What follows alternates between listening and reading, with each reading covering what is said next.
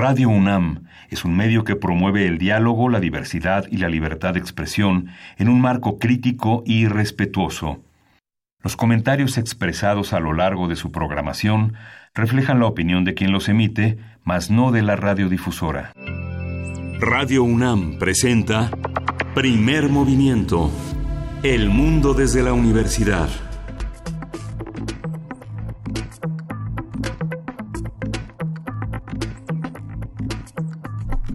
Hola, buenos días. Hoy es miércoles 8 de mayo y son las 7.06 de la mañana en la Ciudad de México. Buenos días, Berenice Camacho. Hola, Miguel Ángel Quemán, ¿cómo están? Muy buenos días. ¿Cómo pinta su mañana? Iniciamos primer movimiento. Hoy, hoy que se reanudan clases en la Universidad Autónoma Metropolitana después de poquito más de 90 días de esta huelga, pues bueno, llegan al acuerdo de eh, reanudar las clases. También hoy se inicia el periodo extraordinario de sesiones en el Congreso. Eh, pues de aquí y hasta que desahoguen los temas pendientes, dentro de los más importantes, las cuatro leyes para instrumentar la Guardia Nacional. Eh, pues entre ellos la ley del sistema de seguridad pública, el registro de detenciones, muy importante, y eh, la ley de uso de la fuerza, pues se espera que la Cámara de Diputados inicie sesiones hoy a las 11 de la mañana también para pues acudir a la discusión de la reforma educativa es el más relevante de los temas. Este dictamen se encuentra ya en su Cámara de origen, que es la Cámara de Diputados, Miguel Ángel. Sí, justamente es, una, es un periodo muy importante porque se continúa la discusión de reformas fundamentales que le darán el rostro, uno de los rostros más definitivos a esta nueva administración a lo largo de este 2019.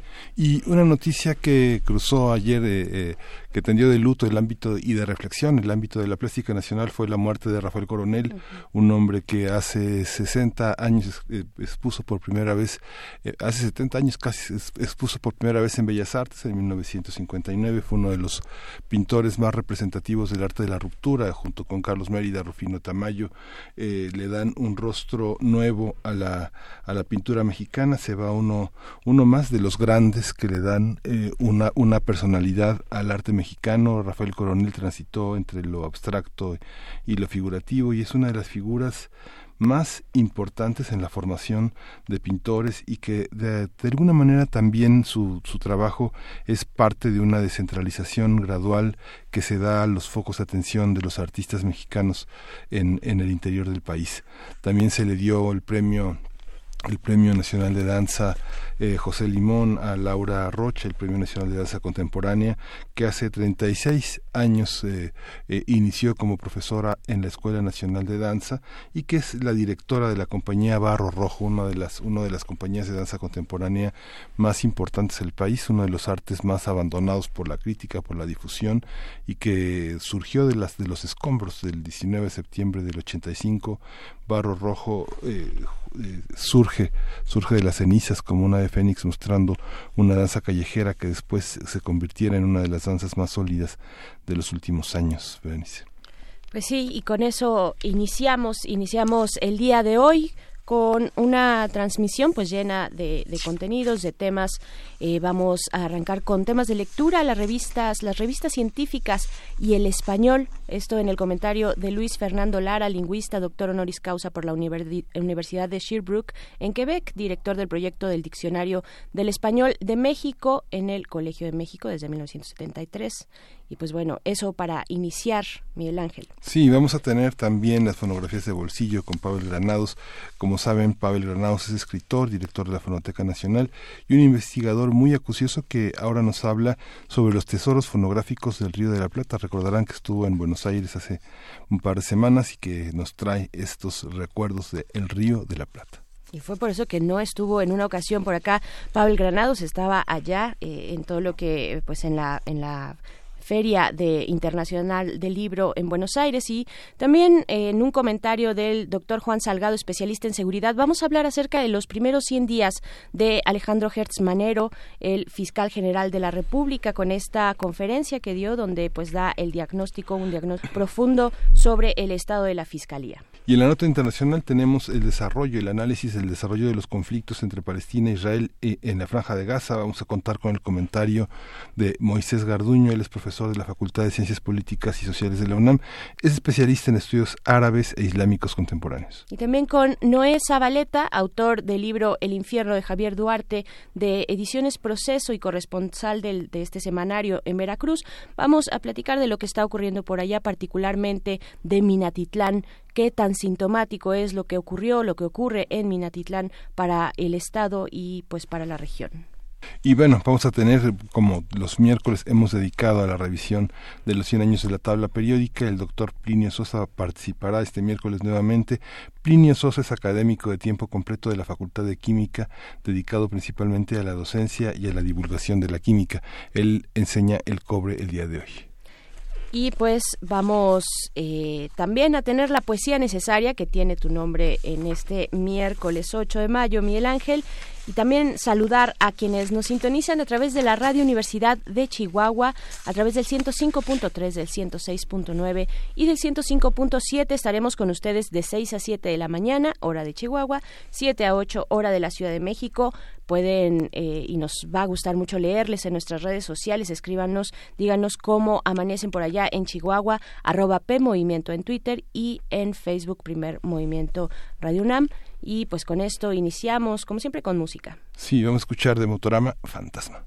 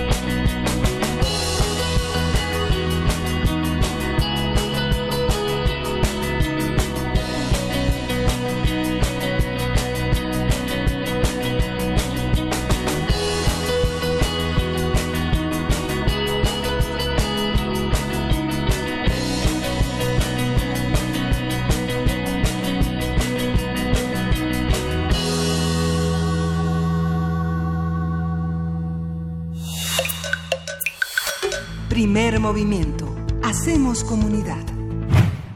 Las revistas científicas son publicaciones periódicas que tienen el propósito de dar a conocer el progreso en los diversos espacios de la ciencia. Muchas de ellas son especializadas, arbitradas, pero existen otras de un carácter más amplio. Actualmente muchas de las revistas científicas en el mundo eligen el inglés como el idioma eh, de su publicación, muy pocas en finlandés, en japonés, en chino, etcétera. Para reflexionar sobre el reducido papel que tiene nuestra lengua en las publicaciones científicas, el Colegio Nacional realizará este miércoles a las 7 de la noche la mesa redonda Las revistas científicas y el español. A partir de la mesa redonda organizada por el Colegio Nacional hablaremos sobre las lenguas en las que se hace eh, y cómo y, se comparte el conocimiento también, qué las define y cómo nos situamos como hispanohablantes frente a la producción de textos científicos. Nos acompaña Luis Fernando Lara, lingüista, doctor honoris causa en la Universidad de Sherbrooke, en Quebec, director del proyecto del Diccionario Español de México en el Colegio de México desde 1973. Ingresó al Colegio Nacional el 5 de marzo de 2007. Bienvenido. Eh, doctor Luis Fernando Lara, muy buenos días. Les saludamos en cabina Miguel Ángel Quemain y Berenice Camacho. Hola, ¿Qué tal? Buenos días, Berenice y Miguel Ángel. Aquí estoy a sus órdenes. Muchísimas gracias, doctor. ¿Cómo, cómo empieza a definirse el inglés eh, como el idioma hegemónico en la difusión del conocimiento científico? ¿Tiene que ver con la hegemonía de los Estados Unidos como política en el mundo? Sí, sí, eh, naturalmente el, predominio del inglés eh, vino a empezó a producirse a partir del de la Segunda Guerra Mundial como efecto de la derrota de, por ejemplo, de Alemania eh, y el crecimiento económico de los Estados Unidos y la política muy bien eh, elaborada por parte de los gobiernos estadounidenses para atraer a grandes científicos eh, a sus universidades. precisamente ahora el Colegio Nacional acaba de publicar la biografía de Manuel Sandoval Vallarta, eh, quien estudió en el MIT en, Boston, y vemos el modo en que ya de, incluso desde antes de la, de la Segunda Guerra Mundial Estados Unidos estaba empezando a atraer grandes científicos para sus universidades y eso es lo que ha dado lugar al predominio mundial de la ciencia en Estados Unidos y por lo tanto al inglés. Claro, hay monopolios eh, lingüísticos de los saberes eh, y tienen consecuencias. ¿Cuál es la, la pertinencia de hacer un foro como este, de hacer una mesa redonda, las revistas científicas y el español? Eh, ¿Cuáles son las líneas que vamos a poder encontrar, las líneas, las propuestas de pensamiento que encontraremos en esta mesa redonda, doctor? Bueno, la, la, cuestión es que reconociendo este predominio del inglés, que no hay vuelta de hoja, así es, ¿no? Y sobre todo porque el inglés se ha convertido en una lengua en la cual se pueden comunicar los científicos de todo el mundo, sobre todo en temas de ciencia natural, en donde podemos decir que se trata de conocimientos universales, digamos. eh, la eh, las galaxias se ven igual desde México, desde Estados Unidos o desde el Congo belga, ¿no? Eh, de modo que sí se entiende que los científicos tiendan a comunicarse en una lengua que todos puedan más o menos manejar. Eh, eh, eso es eh, insoslayable. Pero esto ha tenido por consecuencia, y ahora lo impulsan los monopolios de los índices de citas bibliográficas, lo impulsan y tiene por consecuencia que en muchas lenguas del mundo eh, la propia lengua deje de servir para la ciencia y eso a mí siempre me ha parecido muy grave no solo a mí, lo mismo eh, sucede en, España, en Argentina, eh, incluso los alemanes, que los alemanes antes precisamente del ascenso de los Estados Unidos eran uno de los principales productores de ciencia en alemán, ¿no? Entonces, eso es grave porque yo siempre he dicho que la ciencia es la vanguardia de la cultura y si permitimos que el inglés se nos imponga como única lengua de comunicación de la ciencia, entonces vamos a perder nuestra cultura, se nos va a convertir en una cultura aldeana, ¿no? Y ese es, ese es uno de los problemas. Ahora, ¿de qué, qué, queremos hablar? Pues queremos demostrarlo con una serie de estudios eh, bibliográficos a propósito de cómo se utiliza el inglés en las ciencias tanto en las ciencias naturales como sobre todo ahora en las ciencias humanas y en las ciencias sociales. ¿A qué conclusiones llegaremos? Supongo que serán más o menos las mismas, las mismas, pero eh, será más importante, ante todo, hacer que nuestros propios científicos se den cuenta y proponerles ciertas acciones para conservar el español como lengua de la ciencia. En distintos escenarios, bueno, sobre todo en las ciencias naturales, pero en otros escenarios de las ciencias sociales y las humanidades, la, las, el, el, ordenamiento de los aparatos críticos, de las referencias, eh, tienen esta, esta misma problemática. Digamos que eh, la mayoría de los artículos que se, las referencias son APA, por ejemplo, eh, prácticamente casi en todas las universidades ya hay softwares para organizar eh, la bibliografía y las referencias de acuerdo a lo que las universidades respectivas le solicitan a los investigadores, una manera de citar. Eh, ¿Esto también forma parte de esta mentalidad que ordena los artículos de una manera específica, como con cinco cajones o con tres? Sí, exactamente. Eh, tanto, tanto el interés de los bibliógrafos como el manejo de ciertas herramientas de cómputo para eh, agrupar y sacar resúmenes de, de, de artículos, etcétera, porque hay que ver que hoy lo que se produce de en el mundo sobre ciencia es una cantidad enorme. No hay cabeza que sea capaz de leerlos todos. Entonces siempre hace falta que se produzcan una serie de índices para que uno pueda elegir qué es lo que necesita leer. Y en este punto es en donde aparecen estas agencias de control bibliográfico. Eh, ahora, estas agencias están situadas en países de lengua inglesa, en Estados Unidos y en Canadá.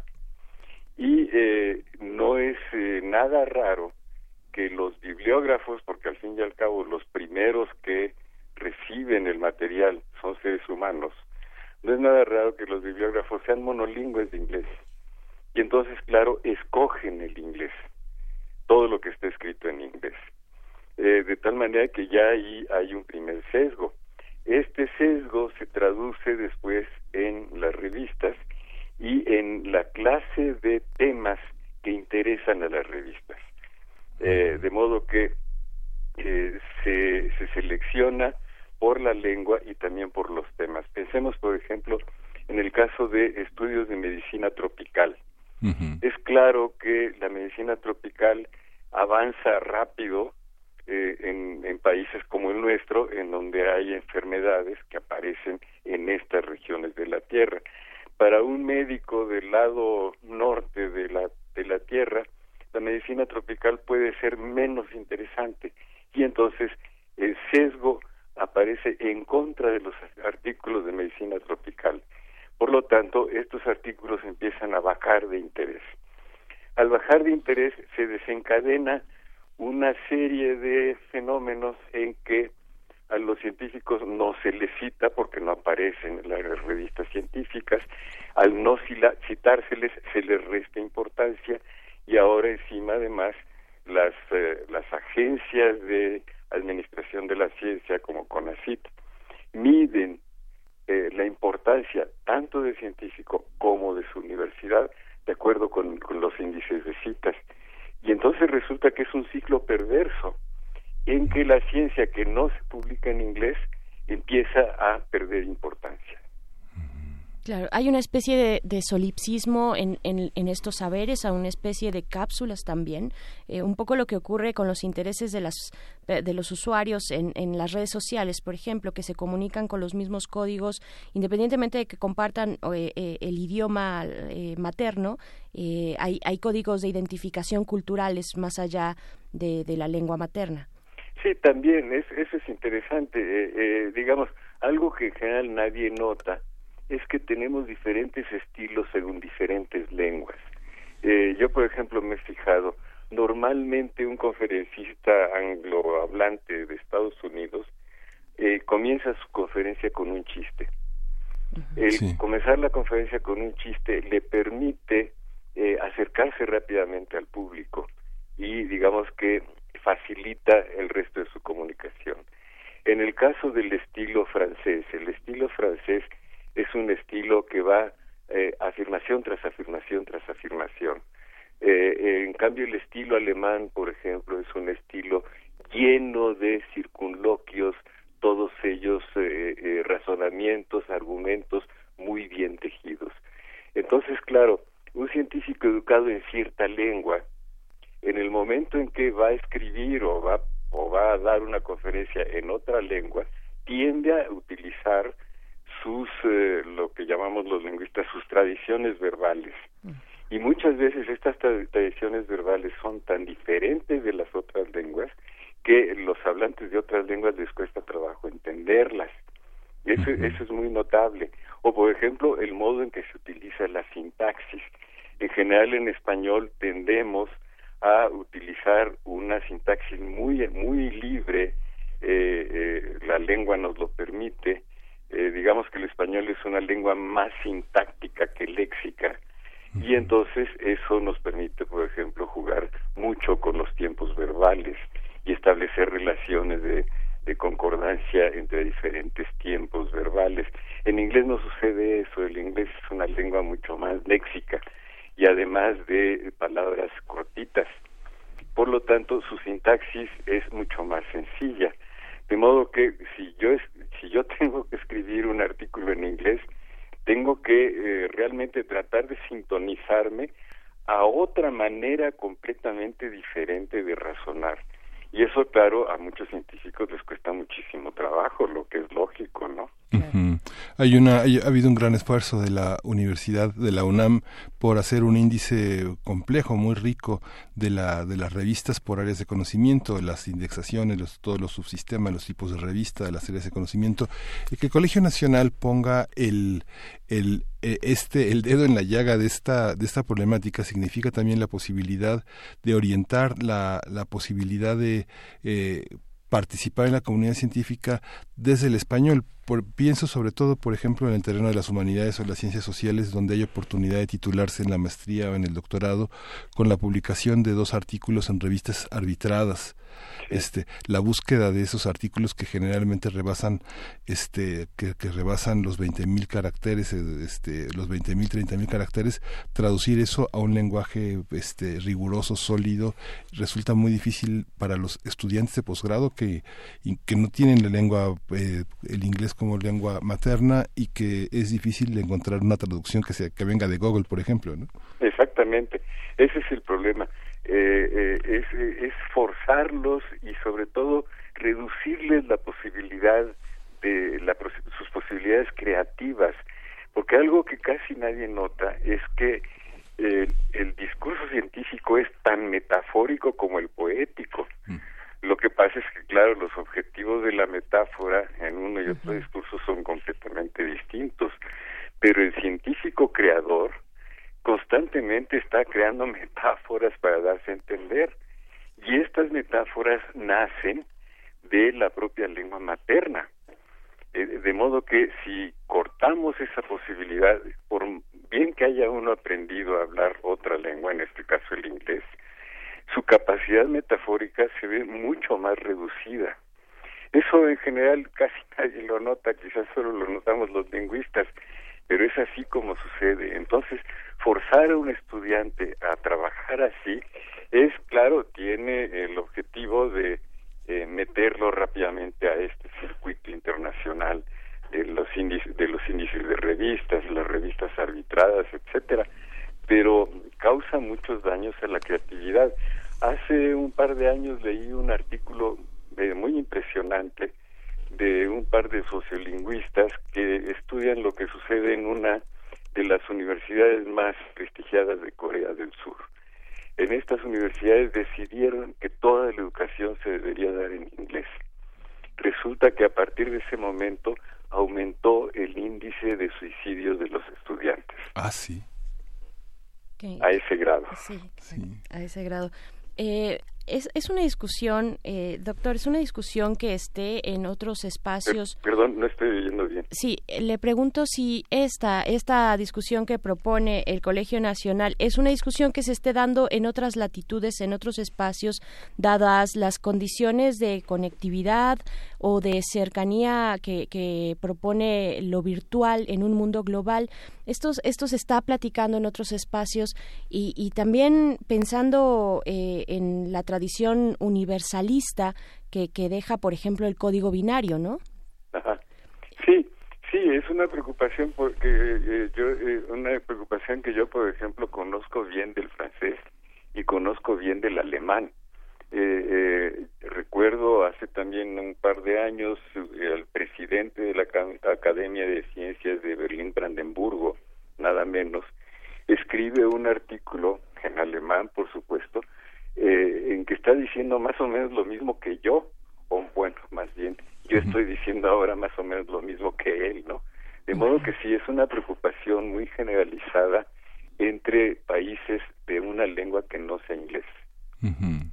Y esta, esta orientación hacia la creatividad en la, parte de los artículos científicos, si uno busca en un buscador, el buscador más popular, cómo redactar un artículo científico, aparecen más de 30.000 resultados y uno ve en las librerías con enorme fruición que con enorme gusto que aparezcan manuales de este manuales para escribir un artículo científico y realmente uno está poniendo muy contento de que en realidad lo que a uno le están vendiendo es la jaula del pájaro, en realidad este para para no poder hacer y los comentarios en el ámbito académico es, bueno, ya sabes que los de medicina no saben escribir o los de derecho no saben redactar, este traten de redactar sin metáforas, directo, de una manera de, una, de, esa manera. Entonces, bueno, es realmente poner camisas de fuerza, este amputar las manos, todo el sistema de cómo redactar un artículo científico, me parece que es eso, ¿no?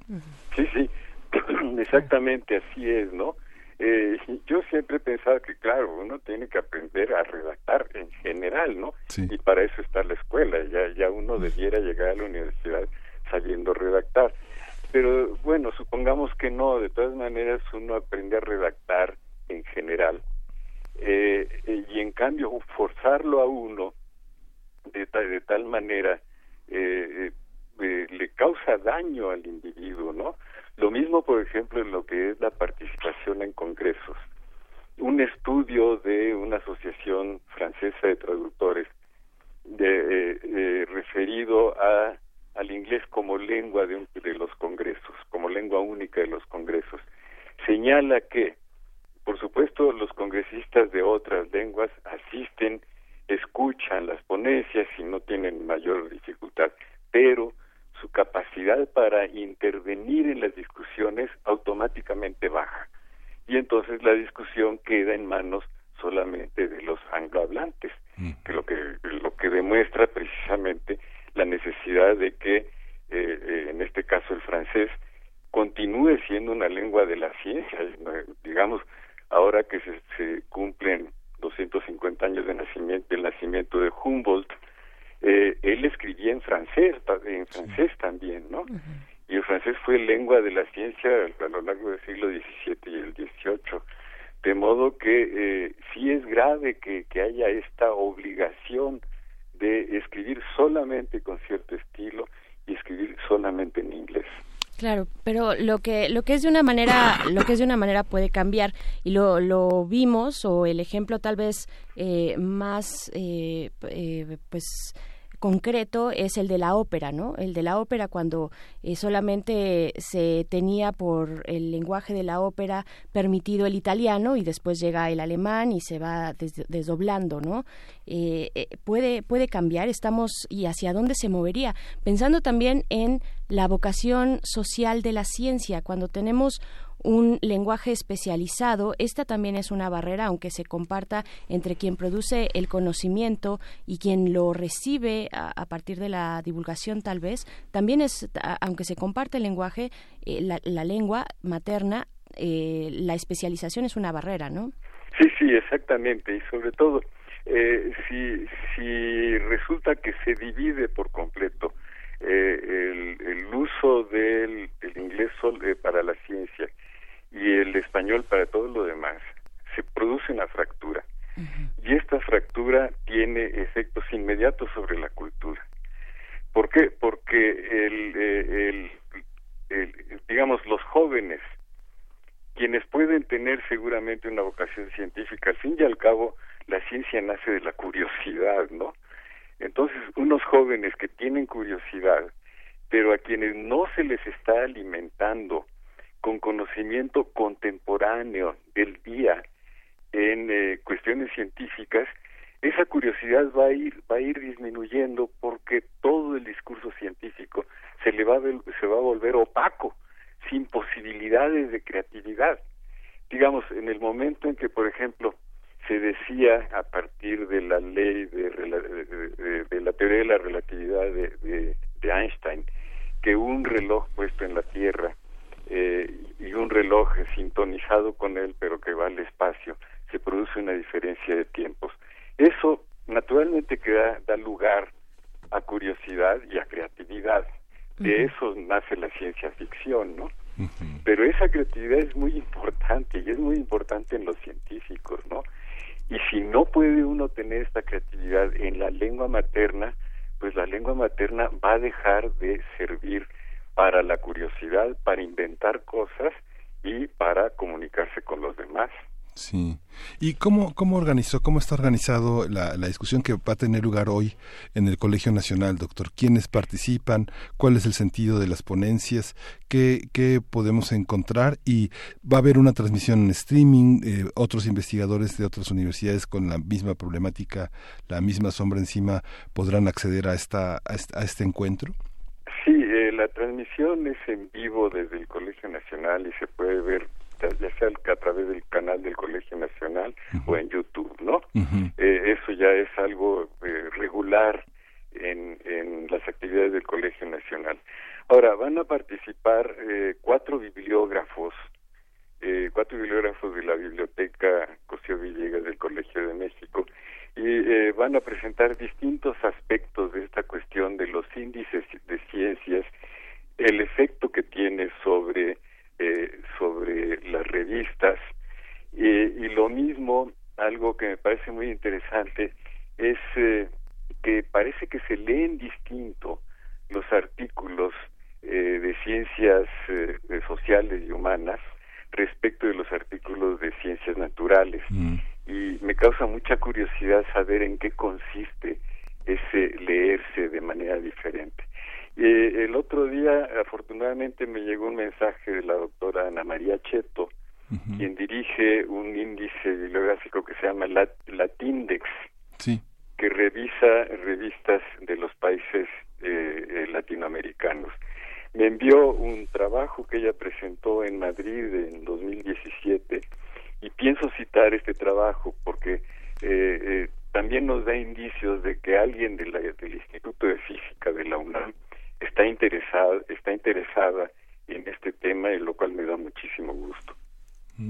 Claro, eh, doctor eh, Luis Fernando Lara, ¿hay alguna especie de, de intención de desobediencia eh, ante el canon lingüístico de los saberes? Pensando en, en latitudes como hace un momento lo decía, la medicina eh, tropical, por ejemplo, ¿no? En, esos otros espacios hay esta intención, esta plena intención de decir, eh, escribimos en nuestra, en nuestra lengua y de esta manera presentamos los conocimientos. ¿Hay, hay espacio para eso?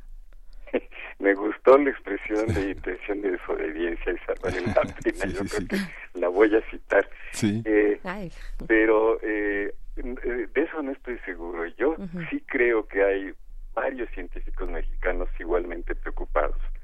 Ahora, la cuestión es cómo eh, ponerlo en la práctica, ¿no? eh, para eso yo he propuesto varias, varios caminos.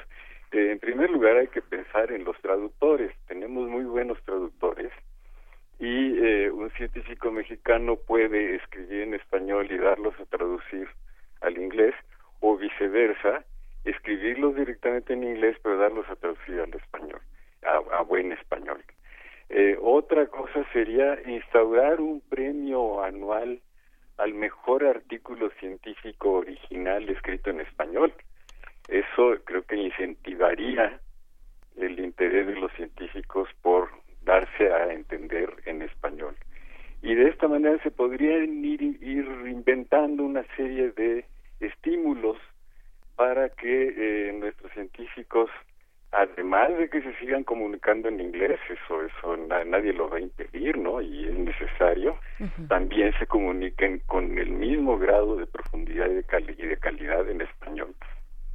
Claro, esta eh, también desde la eh, necesidad y en esta vocación social de la ciencia, ¿la divulgación científica es la única responsable de, disponer los conocimientos a un público no especializado? Eh, bueno, yo creo que es responsabilidad de todos, ¿eh? Yo creo que es responsabilidad de todos los científicos. Es decir, esta, esta eh, distinción entre eh, divulgación de la ciencia y eh, eh, manifestación de la ciencia es un poco artificial. Eh, yo creo que, por ejemplo, lo vemos en el caso de los libros de texto. yo creo que aquel científico que escribe el libro de texto de su materia para los estudiantes universitarios propiamente no está haciendo divulgación de la ciencia, está escribiendo ciencia para darse a entender a sus alumnos y, es, y el papel del libro de texto en este sentido es importantísimo, ¿no? De modo que yo creo que el paso entre el artículo profundo científico y su divulgación es un paso gradual que no nos conviene separar en dos campos diferentes, ¿no?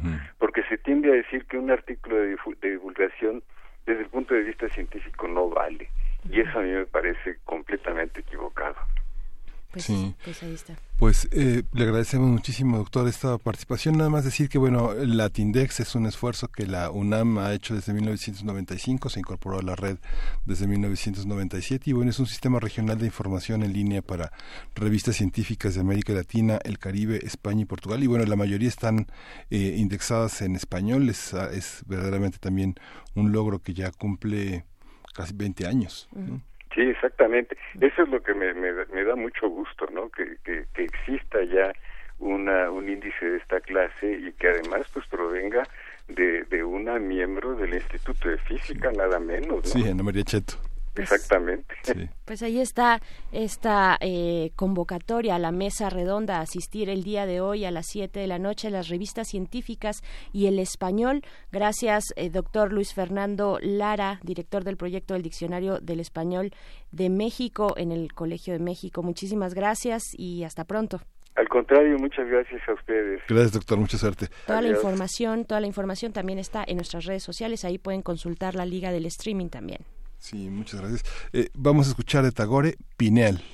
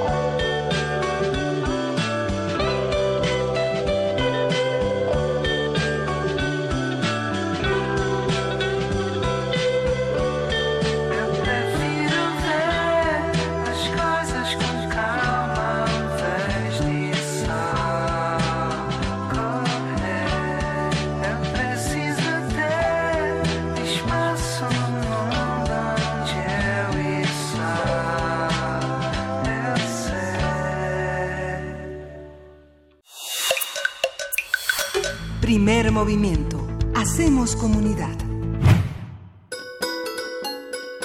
Fonografías de bolsillo. Como cada miércoles estamos aquí con Pavel Granados en las fonografías de bolsillo. Pavel, quien es, ustedes lo saben, escritor y director de la Fonoteca Nacional y que en estos momentos nos trae tesoros fonográficos del Río de la Plata. Bienvenido, Pavel, ¿cómo estás? Muy bien, ustedes, qué gusto saludarlos. Es que sí, la semana pasada no nos vimos ni nos, ni nos escuchamos ni nada, porque tuve la suerte de estar recorriendo pues el Río de la Plata, el, por un lado Montevideo y por el otro Buenos Aires. Y sabe, bueno, fue además una experiencia eh, pues realmente, bueno, bella como siempre esos lugares.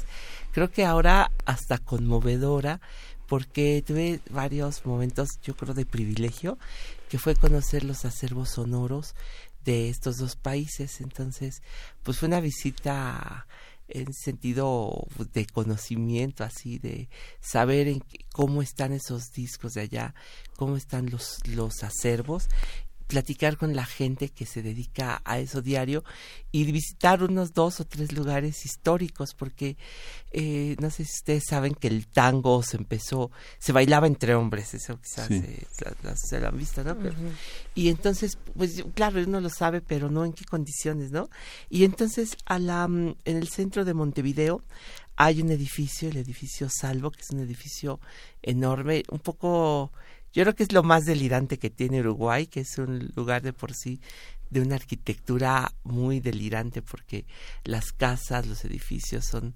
bueno, e, extraños, a, veces son eh, un poco pues fuera de lo común, pero el edificio Salvo es un edificio enorme porque es un edificio con una forma de L y tiene una torre inmensa desde donde se ve pues no sé si todo Uruguay, pero es, eh, es, una torre muy grandota.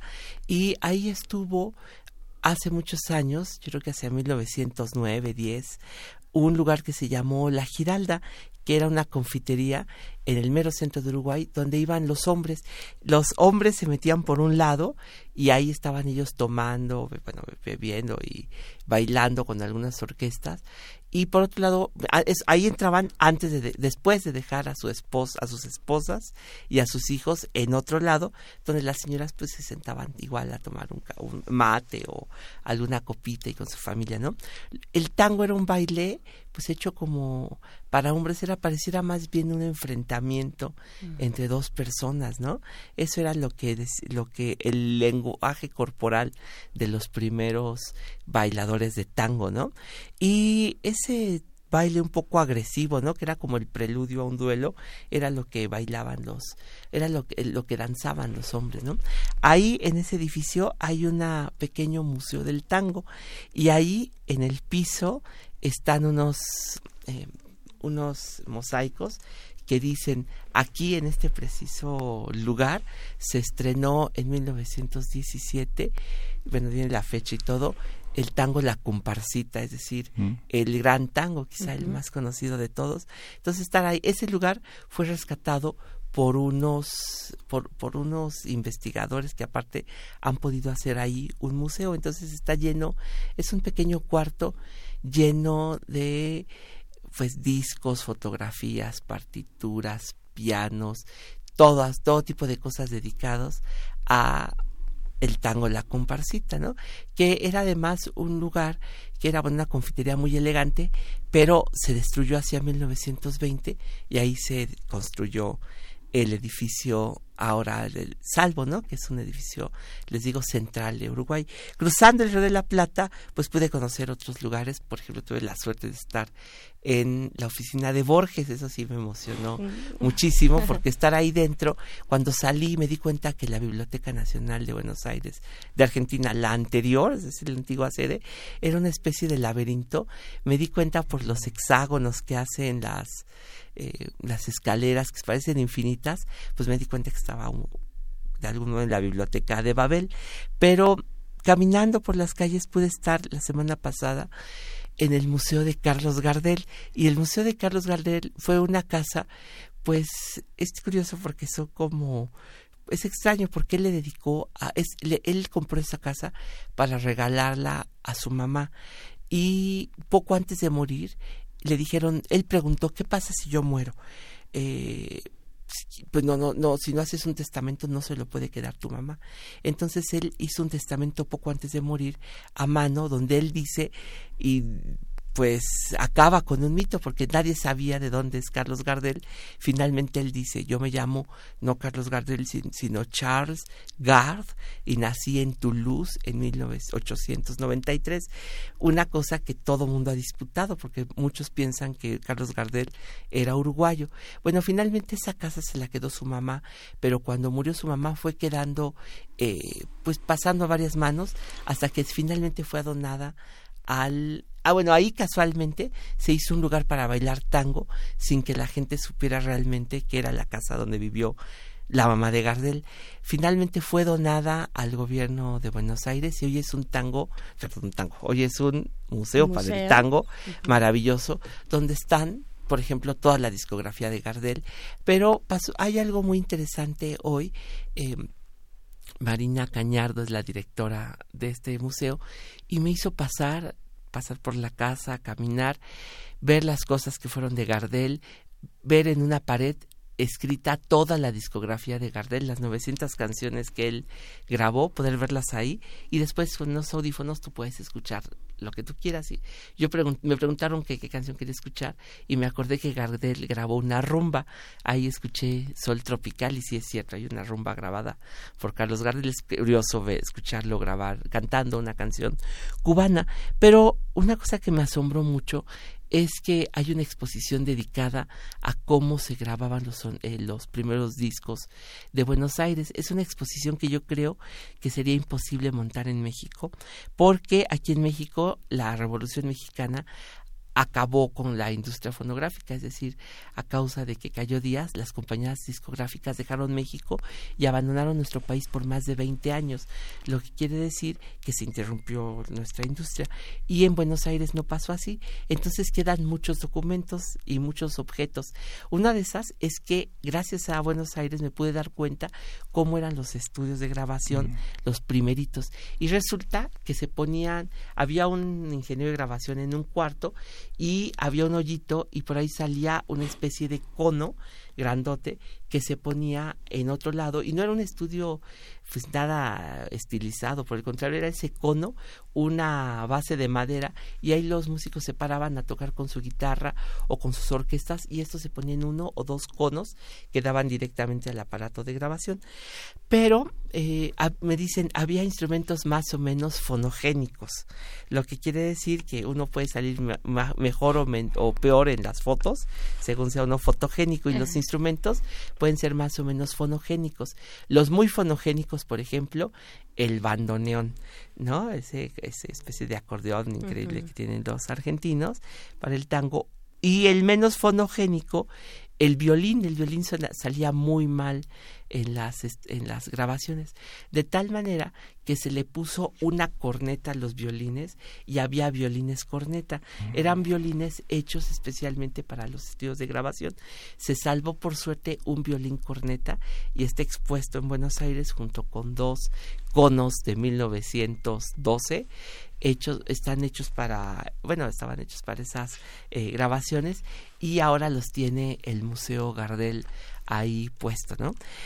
Pues hay muchas cosas, pero me, traje de allá. Yo creo que, ¿saben? Lo que voy a hacer es que la semana que entra, ustedes me permiten, pues hablar un poco del bolero en Buenos Aires porque tuvo una época muy fuerte. El bolero, incluso para muchos eh, coleccionistas, conocedores, el mejor cantante de boleros que dio toda esa época es un argentino que se llamó Leo Marini. Para muchos ese fue el mejor cantante de boleros. Pero el tango tuvo también mucha relación con México. Hubo aquí en México una etapa de tango enorme, quizá. Bueno, Manuel Gutiérrez Nájera ya decía en la Duquesa Hoff, sus ojos verdes bailan el tango en 1888, pero esa explosión se dio ahí en Argentina en 1880, quiere decir que luego, luego llegó hacia México este género, ¿no? Pero de esos eh, de esa ciudad de Buenos Aires vieja pues yo quise traer ahora una voz pues muy poco conocida Rosita Quiroga, que se escuchaba mucho aquí en México, porque había una estación de radio que se llamaba la XCSM, que se llamaba el, el vocero del chocolate abuelita, que así se llamaba, que ponía discos que llegaban de Argentina y puso de moda a Rosita Quiroga allá en los años 30. Fue una cantante del barrio de La Boca que se acompañaba con guitarra y grabó mucho, en América se escucharon mucho, pero ¿qué creen que por error en un disco se mandó uno de sus interpretaciones a Japón y pues en Japón gustó muchísimo. Y un día, después de muchos años, porque ya grabó en los años 20, en los años 80 la fueron a buscar para que fuera a conocer Japón. Se fue a Japón y se volvió una mujer de culto. Allá en Japón hay discos, hay grabaciones. Ella después de 50 o 60 años de no haber grabado, fue descubierta en Japón. Era una mujer que, como ustedes van a ver, tenía una voz pequeñita, se acompañaba con su guitarra y ahorita con este tango que grabó en 1923, pues hace una evocación del Buenos Aires. Se llama De mi barrio, pero aquí sí está con orquesta. Bueno, pues eso es lo que traje de allá. Muchas otras cosas muchas, se me quedaron. Muchas más cosas. Pero pues ya les platicaré porque en Uruguay hay unas, unos tesoros. Si quieren, estamos a punto de hacer un convenio. Hay una grabación de una conferencia de Gabriela Mistral. Hay un concierto de Stravinsky que dio allá en los años 30. En fin, hay muchas cosas en Uruguay. Ahí les cuento sí, después con más detalle. Pues vamos a escuchar, pero ahorita les dejo aquí vamos a escuchar este material y nos vamos para la segunda hora del primer movimiento. Rosita Quiroga. Y bueno, le tenemos que decir adiós a Chihuahua. Gracias Chihuahua por estar con nosotros. Ojalá y estén más cerca con sus postales sonoras y sus participaciones. Y aunque mis viejos no tenían mucha vida, con familias bacanas me traté. Y por culpa de ese trato abacanado, ser niña bien fue mi única ilusión. Y olvidando por completo mi pasado, a un magnate entregué mi corazón por su porte y su trato distinguido, por las cosas que me mintió al oído, no queréis que pudiese ser malvado un muchacho tan correcto y asustado. Sin embargo, me indujo el mal hombre con promesas de darme su nombre dejar mi hogar abandonado para ir a vivir a su lado. Y es por eso que mi vida se desliza entre el tango y el champán del cabaret. Mi dolor se confunde en mi sonrisa, porque a reír mi dolor me acostumbré. Y si encuentro algún notario que pretenda por el oro mis amores conseguir, yo lo dejo sin un cobre para que aprenda y me paguen lo que aquel Hoy bailo el tango, soy milonguera, me llaman loca, hija que yo. Soy flor de fango, uno cualquiera, culpa del hombre que me engañó. Entre las luces de mil colores y la alegría del cabaret. Tengo caricias y vengo amores para olvidar aquel que fue. Yo de mi barrio era la vida más bonita, en un colegio de monjas me eduqué. Y aunque mis viejos no tenían mucha vida, con familias bacanas me traté. Y por culpa de ese trato abacanado, ser niña bien fue mi única ilusión. Y olvidando por completo mi pasado, aún no mi corazón.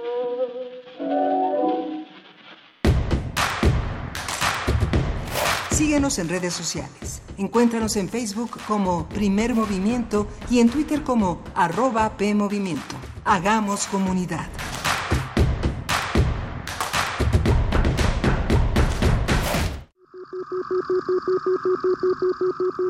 Imagen, luz, poder, movimiento, resistencia. Islas Resonantes. Pensar el mundo a través del sonido. Un programa de entrevistas y selecciones sonoras para analizar los saberes científicos, culturales y artísticos contemporáneos desde el fenómeno aural. Conduce Cintia García Leiva. Todos los martes a las 11 de la noche o sintoniza su retransmisión los sábados a las 7 de la tarde. 96.1 de FM. Radio UNAM. Experiencia sonora. El PT seguirá de tu lado. Fue mucha la confianza depositada en el Partido del Trabajo, la cual se traducirá en respetar y honrar el mandato del pueblo. El cambio que tanto anhelamos. Asumamos juntos el reto que representa la nueva etapa de México. Participa, acércate al Partido del Trabajo. Vamos a cumplir lo prometido. No te vamos a fallar. El PT está de tu lado. Nueve de cada diez incendios forestales son provocados por actividades humanas. Si enciendes una fogata en el bosque o en la selva, hazlo en un espacio alejado de árboles, troncos, pasto y hojarasca. Antes de irte, asegúrate de apagarla completamente. Si ves un incendio forestal, repórtalo al 911 o al 01800 4623 6346. Prevenirlo es más fácil que combatirlo. Sistema Nacional de Protección Civil, Secretaría de Seguridad y Protección Ciudadana. La lucha por la equidad de género se consigue por varios frentes, desde las ideas y denuncias del feminismo hasta la deconstrucción de la masculinidad. Entre hombres, México, un espacio radiofónico para cuestionar la imagen que tenemos acerca de lo que consideramos masculino. De lunes a viernes a las 6.50 horas, retransmisión a las 15 horas por el 860 de AM y a las 6.30 horas con retransmisión a las 17 horas por el 96.1 de FM. Para poder corregir, primero hay que reconocer. Radio UNAM, experiencia sonora.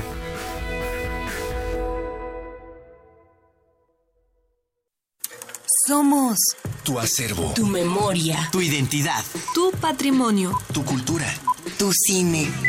Somos la Filmoteca UNAM. Para cinéfilos y público en general, preservamos y difundimos los materiales fílmicos de la memoria histórica del país. Tenemos laboratorios, banco de imagen, centro de documentación, sala de exposiciones, tienda, librería y salas de cine. Visítanos en el Centro Cultural Universitario, el Cinematógrafo del Chopo y Casa del Lago. O accede desde tu computadora a nuestro cine en línea y museo virtual. Estamos en Facebook, Twitter e Instagram. Filmoteca UNAM. Reconocimiento UNESCO Memoria del Mundo 2017.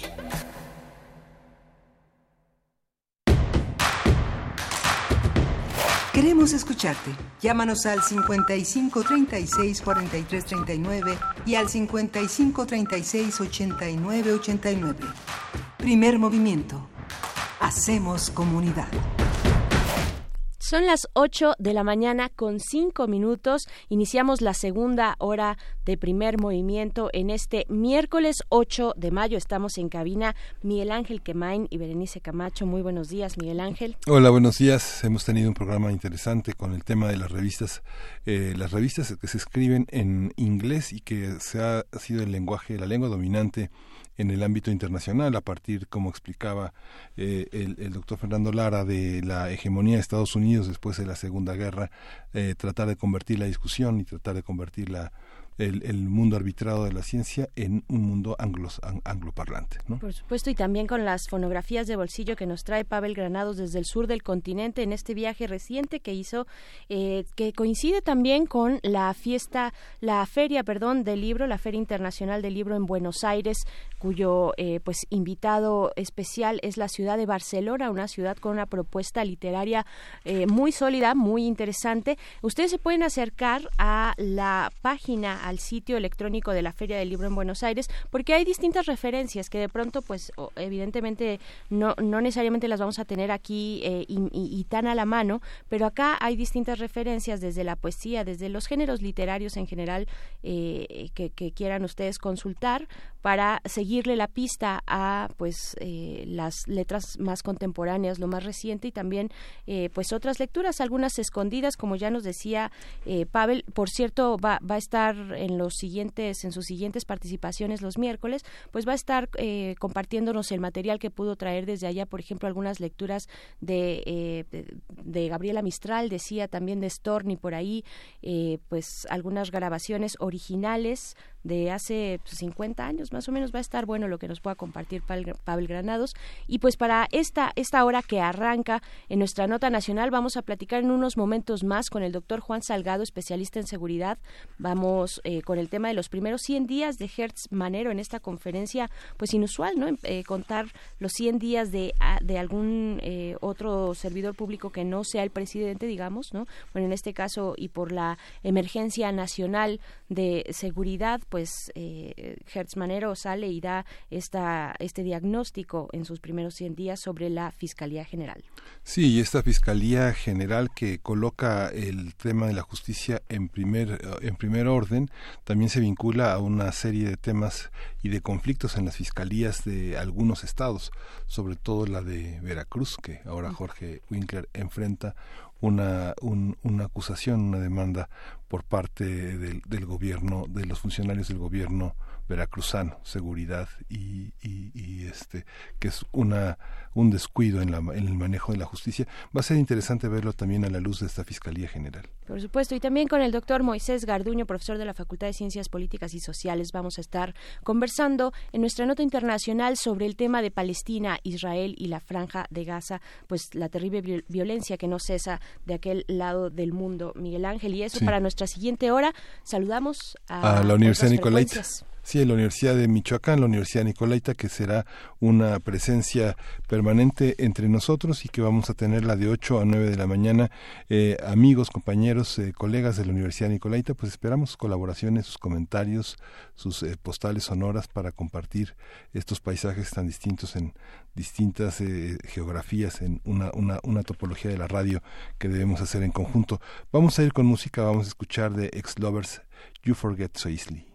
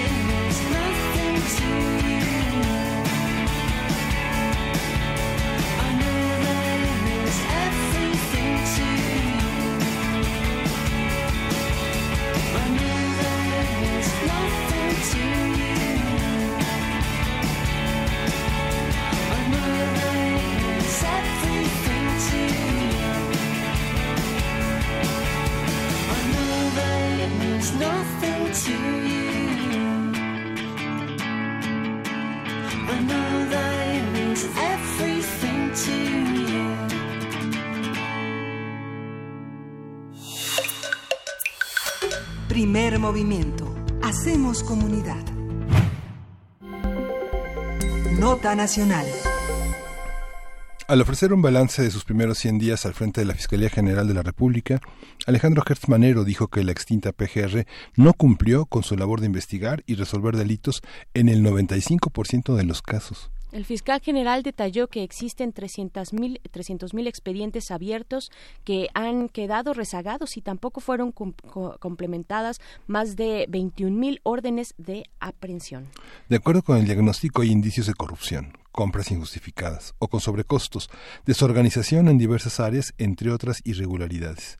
Hertzmanero también dijo que el caso de la estafa maestra será investigado como delincuencia organizada y posible delito de Estado. Sobre el caso Odebrecht, anunció que la investigación en 60 días será judicializado bajo la hipótesis de delincuencia organizada también.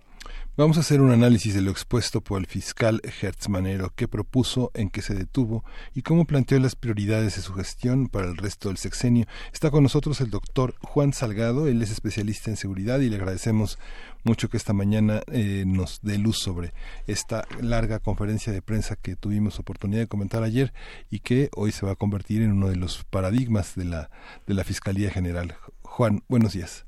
¿Qué tal? Buenos días, Miguel Ángel Bernice, y saludos al audiente también. Gracias, eh, doctor Juan Salgado. Pues preguntar primero, preguntarte si esto que vimos el día de antier, el día lunes, eh, pues es, digamos, esa es una novedad en cuanto a presentar diagnósticos cuando un fiscal llega a la fiscalía en su primer encargo. Tiene, eh, habíamos visto esto, habíamos visto un diagnóstico tan detallado.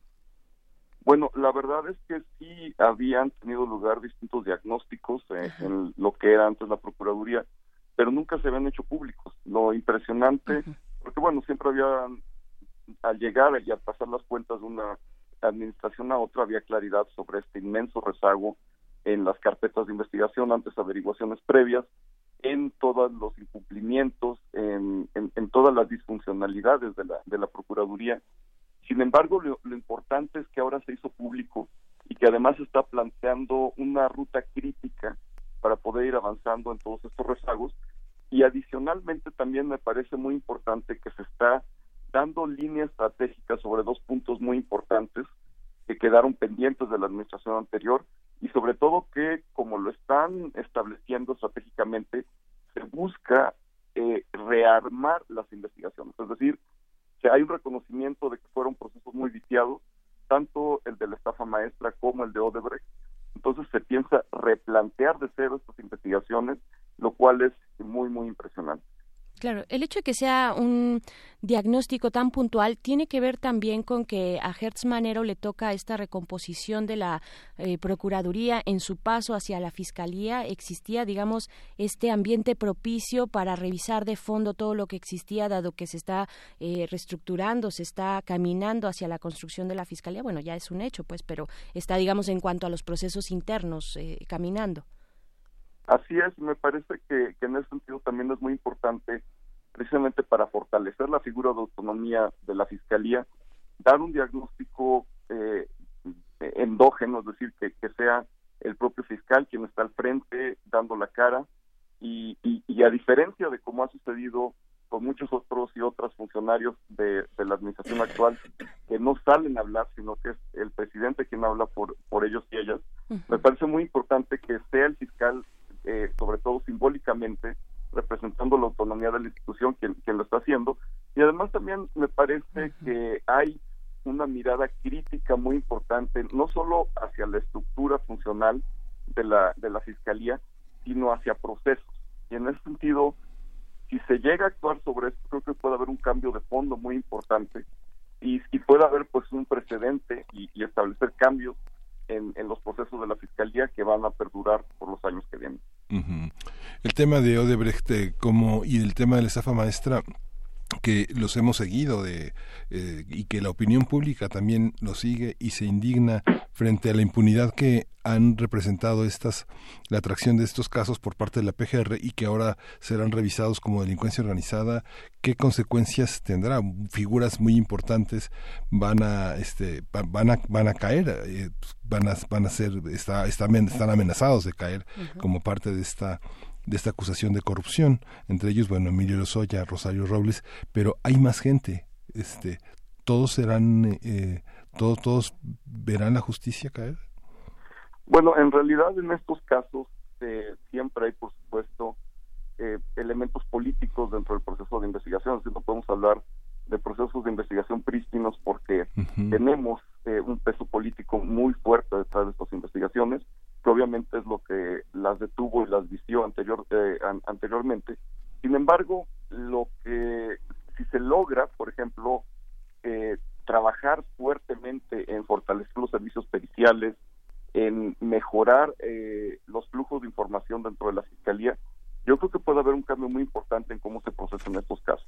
Es decir, que la ciudadanía pueda ver, eh, y esto es muy importante en la justicia transicional también, es decir, que la ciudadanía pueda ver que en casos paradigmáticos, que han sido tan mediáticos, que han sido tan expuestos, se hace justicia a fondo, justicia penal a fondo, aunque sean dos grandes casos y, no los eh, sino los 300 mil que tenemos ahí atorados, en esos dos grandes casos dar un mensaje de que no va a haber impunidad y de que se actúa con y de que se enfrentan las consecuencias legales de lo que se hizo y sobre todo también muy importante a lo largo de la cadena de mando de toma de decisiones que llevaron a estas irregularidades creo que sí puede haber o hay, o hay esperanza para un cambio importante y es que eh, estamos hablando, eh, Juan Salgado, de eh, casos que implican a altos, altísimos funcionarios públicos, ¿no? ¿Cómo, cómo lo ves tú? ¿Cómo precisamente, cómo, cómo tendría evidentemente apegado a la, evidencia, a los datos de prueba y a la investigación eh, judicial, pero ¿cómo, ¿cómo lo va a procesar la Fiscalía? tenemos, por supuesto, la vía política y esta vía judicial, pero si atendemos a que estos casos, Odebrecht y la estafa maestra, están apuntando a altos funcionarios públicos, pues existe la posibilidad de que esto llegue lo más arriba que, que se puede llegar en cuanto al poder público, ¿no? Sí, así es. Me parece que precisamente como señalaban al inicio, hay ciertas omisiones en, en el discurso de Gertz Manero y me parece que una muy importante tiene que ver con todas estas competencias técnico-jurídicas de la Fiscalía que son las que llevan a hacer una investigación profesional y a fondo. Es decir, lo que no nos dice Gertz Manero es cómo se van a solventar todos estos terribles problemas que hay, no solo de, saturación de trabajo, sino de capacidad de respuesta técnica de la Fiscalía frente a casos en los cuales pues la carga de la evidencia nos podemos imaginar para casos tan complejos como la estafa maestra que involucra tantas instituciones, que involucra tantos procesos eh, políticos, que involucra tantos actores, eh, es, es, una carga muy fuerte y no nos han respondido con qué, eh, con qué recursos humanos, materiales específicamente, va a contar la fiscalía para esto. Esto lo digo en un entorno en el cual pues hay un recorte de presupuestos y también hay, eh, digamos, pues un, problema eh, muy fuerte en la administración pública federal, no solo en la en la fiscalía, en términos de reducción de, personal y de recursos. En ese sentido, eh, se requiere de personal altamente calificado y además, de manera muy importante, hay que decirlo, se requiere activar el Sistema Nacional Anticorrupción, porque en ambos casos estamos hablando de corrupción. Entonces, no solo responsabilidad de la Fiscalía, tiene que ponerse a funcionar este Consejo Ciudadano del, del Sistema Nacional Anticorrupción, tienen que ponerse a funcionar todas las, las áreas que actualmente pues están en eh, prácticamente inoperantes del Sistema Nacional Anticorrupción y tienen que establecerse vínculos operativos y técnicos de trabajo entre la Fiscalía y el resto del sistema. Entonces, Obviamente es un tema muy técnico, pero sí me hubiera gustado escuchar en la conferencia de prensa algo no solo sobre el qué se va a hacer, sino sobre el cómo se va a hacer. Porque obviamente es muy importante actuar sobre estos casos y aplaudo que se, que, se busque eliminar la impunidad en estos dos casos que son para, tan, tan paradigmáticos. Pero lo que no se nos dijo es de qué manera se va a solventar en un entorno de reducción de recursos y además, eh, hay que decirlo, en un entorno en el cual el personal de la fiscalía pues está eh, eh esta una parte no solo no, no todo es corrupción pero una parte digamos de todo este rezago tiene que ver con que el personal de la fiscalía está saturado trabaja además yo conozco personas muy comprometidas en, en la FGR que tienen sus camisas guardadas en los cajones, es decir, se quedan su turno y se cambian de camisa y siguen otro turno. estamos ante un entorno en el cual ya tienen tanto trabajo, ¿cómo gerencialmente van a responder a esta demanda tan fuerte de trabajo adicional? Es que parece que en, la, en, la, en el diagnóstico pareciera que estas 21.000 órdenes de aprehensión que no son cumplimentadas eh, no no es, es parte de la saturación pero también si uno revisa por ejemplo el caso de Winkler por ejemplo de las fiscalías en otros estados pareciera como que es una una forma de proteger a la delincuencia organizada. Hay esa parte este tenemos mucho trabajo somos insuficientes pero por otra parte pareciera que la justicia es selectiva no sí esto es un tema muy importante y creo que es otra omisión muy fuerte en el mensaje de Gertz Manero. No nos habló sobre controles internos y externos es decir tenemos casos eh, que han llegado a los medios de comunicación, principalmente a los medios alternativos, me refiero a sitios en Internet, etcétera, que no son tan difundidos, pero sí tenemos casos claros, tanto en la Fiscalía General de la República como en fiscalías estatales, en los que se ha demostrado extorsión a partir de, y, y distintos patrones extorsivos, no solo extorsión como tal, dentro de la actuación de peritos, de ministerios públicos, de policía investigadora el simple hecho de que una cuarta parte de la policía investigadora, esto es un dato que dio Manero eh, en, en, en, su declaración, en, su en su informe público, eh, que una cuarta parte de la policía investigadora esté sirviendo para proteger a funcionarios públicos, pues reduce una cuarta parte físicamente de la capacidad de investigación de esta policía. Es policía que no tendría por qué estar haciendo eso. Es policía especializada en investigar delitos y está dedicándose a eso. Por otra parte, tampoco se nos habló de cómo va a reestructurar la visitaduría general, porque necesitamos una visitaduría general, que es el órgano de control interno de la Fiscalía, que pueda actuar sobre estos casos, que pueda eh, actuar incluso penalmente sobre los casos de corrupción interna, y esto, pues bueno, sería la respuesta ideal para todos estos problemas operativos, porque si tenemos eh, eh estas 21 mil eh, mil casos en los cuales no se ha podido proceder a las aprehensiones, pues también tiene que ver con que tenemos malos peritajes, con que tenemos eh, procesos técnicos que, fallan mucho en, en, cuanto al análisis de las pruebas y, por supuesto pues esto requiere de, una supervisión que actualmente no está. Entonces, eh, sí hay, hay, dos soluciones importantes, no solo el cómo lo van a hacer en términos de recursos materiales y recursos humanos, sino el, eh, el proceso para llegar a ese control de probidad que permita que estas nuevas averiguaciones no estén viciadas.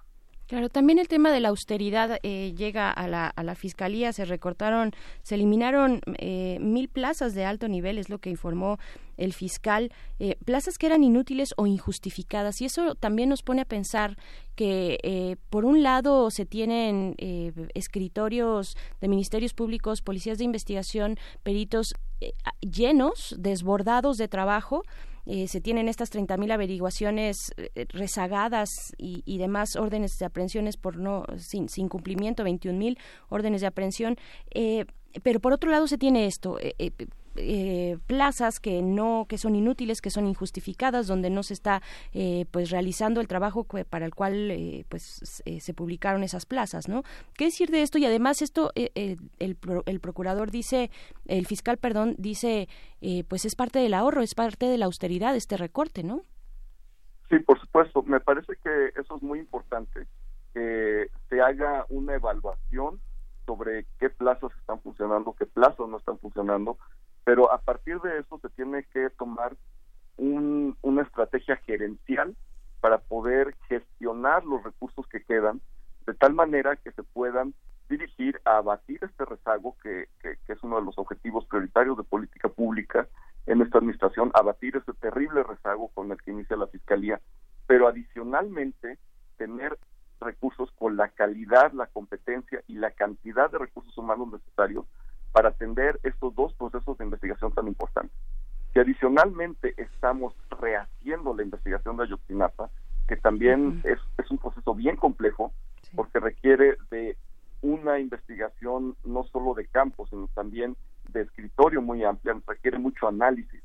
Entonces, necesitamos recursos humanos competentes y dedicados de tiempo y medio completo a estos procesos de investigación. Y, obviamente, si, haciendo las matemáticas, queremos avanzar en, reducir el rezago de otras averiguaciones previas, al mismo tiempo que estamos destinando recursos humanos altamente especializados hacia estos eh, procesos más estratégicos y más de justicia simbólica, pues la verdad es que eh, hay que pensar muy bien en cómo los recursos humanos que quedan altamente calificados se van a usar para, para, esos fines. Al mismo tiempo que, por supuesto, se respeten los derechos laborales de estas personas, porque estamos también en un entorno en el cual se está pidiendo o se está planteando que se va a pedir mayor trabajo a la burocracia. En ese sentido, ¿cómo se puede equilibrar esto con eh, investigaciones de calidad? Es bien importante decir también que buena parte de la falla en los procesos de investigación, y esto viene de distintos diagnósticos que ya se han realizado previamente en la Procuración de Justicia en México, vienen del, del cansancio, del cansancio físico de quienes trabajan en, en, las fiscalías. Y esto tiene que ver con, con lo que señalaban precisamente esta desproporción. Hay ministerios públicos que tienen sobrecarga de trabajo, mientras hay ministerios públicos que no tienen trabajo. Entonces se tiene que resolver esto, se tiene que equilibrar mejor y, y esto se tiene que hacer en muy pocos meses porque realmente ya están iniciando las investigaciones. Eh, es, un reto mayúsculo y, y, y es, cambiar la rueda del coche mientras están dando. Entonces realmente eh, ahí es donde está la, el, principal desafío. Hay otros retos importantes que señaló. Creo que buena parte de la presentación se fue sobre cuestiones de corrupción, eh, sobre la compra de aeronaves, este tipo de, asuntos que obviamente nos afectan, afectan el patrimonio del Estado. Y creo que ahí sí es algo importante, pero, pero es algo que es una competencia, digamos, de otras áreas de la administración pública de, fiscalización. Ahí habría que preguntarse cómo es que Compranet, que es un sistema que aplica para toda la administración pública federal, permitió la compra de esas aeronaves. Es decir, no es un tema solo de que haya habido un procurador corrupto y de que la, Procuraduría eh, funcionó muy mal, porque la Procuraduría no actúa sola y no está sola. Eh, hay que nuevamente, valga la redundancia, investigar de dónde viene toda esta cadena de corrupción y quiénes se beneficiaron con ella. Entonces, la verdad es que la agenda es complejísima. Aplaudo que, que, se esté transparentando toda esa información, que además salga el fiscal de la cara y diga así es como estamos y esto es lo que pensamos hacer. Eso es inaudito, eso es, este, es, es algo nuevo, una práctica política nueva y es, me parece algo muy importante. Sin embargo, los retos son mayúsculos y pues hay que pensar muy bien en la ingeniería institucional para poder solventar. pensaríamos que un diagnóstico a, 100 días, digamos, presentar como, como avance un diagnóstico significa también que eh, la administración anterior tuvo una enorme capacidad de ocultamiento, ¿no? Sí, y, y creo que eso es un dato importantísimo. que por primera vez se habla de manera directa y por primera vez se busca atender con una respuesta institucional contundente. Es decir, el hecho de que el fiscal salga y diga hubo encubrimiento es, es muy fuerte, porque el encubrimiento viene eh, desde la persona que está en el Ministerio Público hasta el procurador o fiscal. Es decir, el encubrimiento no lo hace una persona, el encubrimiento es institucional. Y el hecho de que diga hay encubrimiento y vamos a, a terminar con esto, significa en términos llanos una reforma hacia toda esa cadena de mando hacia, hacia todo este proceso en el cual eh, intervienen una serie de actores de muy distintos niveles jerárquicos y que requiere pues no solo una limpia, sino una transformación de cómo se toman las decisiones, de cómo se transparentan y sobre todo de los, eh, insisto nuevamente en este punto, de los controles internos. Dar dientes, mayores capacidades a la visitaduría general, permitir que la visitaduría general haga una función que hasta el momento ha estado un tanto dormida, que es la evaluación técnica jurídica de los procesos de procuración de justicia. Sí hemos tenido actuaciones muy contundentes de la visitaduría general en términos de responsabilizar a algunos funcionarios. Me parece que, hay casos que se han desarrollado muy bien y, que han tenido eh, pues una buena salida. Sin embargo, también la visitaduría general tiene la, facultad de evaluar los procesos de la, de la fiscalía. Y eso es algo que no se ha hecho. Y en el momento de evaluarlos, va a salir precisamente, tanto en la parte técnica como en la parte jurídica, cuáles son las fallas sistémicas. Y al identificar estas fallas sistémicas, la visitaduría tiene las facultades jurídicas para poder responsabilizar Y en ese sentido, en el momento en que se echa a andar esta maquinaria y que tengamos procesos de evaluación seria, que es lo que nos hace falta no solo en la Procuraduría, sino en todo el sistema de seguridad y justicia en México, en ese momento vamos a poder avanzar. Entonces, sí está muy bien todo lo que se nos dijo, sí, solo sí, tenemos una visitaduría que nos permite tener información clara y precisa de dónde están estas fallas sistémicas, porque si no el riesgo que corremos es iniciar con toda la mejor voluntad estos nuevos procesos tan importantes y tan mediáticos de investigación penal sin las competencias para hacerlo y sin los controles internos necesarios. Fundamental, fundamental lo que estás diciendo, efectivamente, un, un tema eh, muy, muy técnico al cual tendremos que, que, ir metiéndonos poco a poco cuáles son eh, las facultades y los alcances de la visitaduría.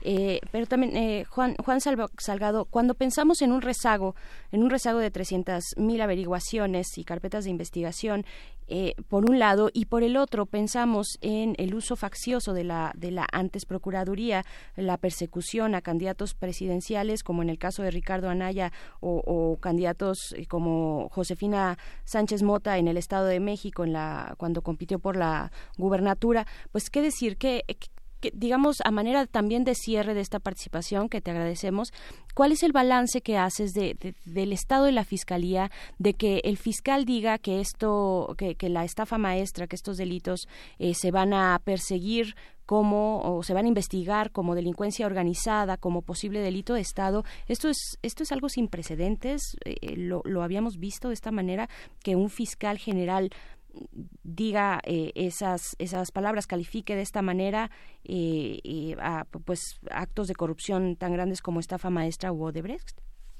me, me parece que es un mensaje muy importante de autonomía. En términos criminológicos los delitos de estado son un fenómeno que se ha conceptualizado muy recientemente y hay poca jurisprudencia y también hay poca experiencia conceptual y digamos eh, operativa para actuar frente a los delitos de Estado, no solo en México, sino en términos globales. Entonces, realmente el gran, el gran tema de los delitos de Estado es que el Estado se tiene que investigar a sí mismo en cómo delinquió. Entonces, la gran prueba de fuego de la Fiscalía en este momento, en, en términos de su autonomía, es cómo va a actuar en torno a este tipo de delincuencia, que es la delincuencia de cuello blanco en el ámbito público, cómo va a, a dirimir estos asuntos tan importantes y sobre todo no solo estos, sino los que vengan. En ese sentido, que todo problema que surja de aquí en adelante en términos de gestión corrupta de, de parte de la autoridad se pueda verdaderamente llevar hacia la fiscalía y que la fiscalía cumpla esta función de representación social. Nos olvidamos muchas veces de que la Constitución nos dice la fiscalía es la representación social. En ese sentido, cuando vamos a una audiencia de control, a una audiencia de juicio oral, y, escuchamos que dice que hable la representación social y sale el Ministerio Público, realmente se nos ha olvidado que el Ministerio Público nos está representando como sociedad. Entonces, si llegamos a ese punto en el cual se pueda recuperar a la figura del Ministerio Público como el representante social, vamos a, estar ante un nuevo paradigma de procuración de justicia en México. Pero eso sucederá solo si tenemos las capacidades técnicas para hacerlo. Y el, y el tema, Juan, de eh, una de las cosas que deslizó el, el fiscal general es que se debe generar una nueva y sólida normatividad en materia de justicia inmediata a través de la nueva ley orgánica de la Fiscalía General de la República, pero fundamentalmente con un proyecto de nueva ley nacional de cultura y justicia cívica inmediata de carácter nacional y también de aplicación local. Eso bueno, va a ser el, el nuevo dilema para los legisladores y, y en realidad para los órganos del Estado mexicano que están involucrados con la impartición de justicia y con toda esta investigación pericial. ¿no? Sí, esto me parece también muy importante. La justicia cívica en México es muy desigual. Tenemos un par de municipios, mm, eh, Morelia y Escobedo, que tienen modelos impresionantes y paradigmáticos de justicia cívica. Sin embargo, en el resto del país eh, es un proceso muy viciado. Lo que propone aquí el procurador es una reforma legislativa de muy alto calado, es buscar una especie de debido proceso muy inmediato y muy a nivel casi de calle a partir de la justicia cívica. Me parece una medida muy importante, me parece que en otros países ha funcionado muy bien, no solo en países anglosajones, sino también en América Latina, y es un, un objetivo al que debemos ir.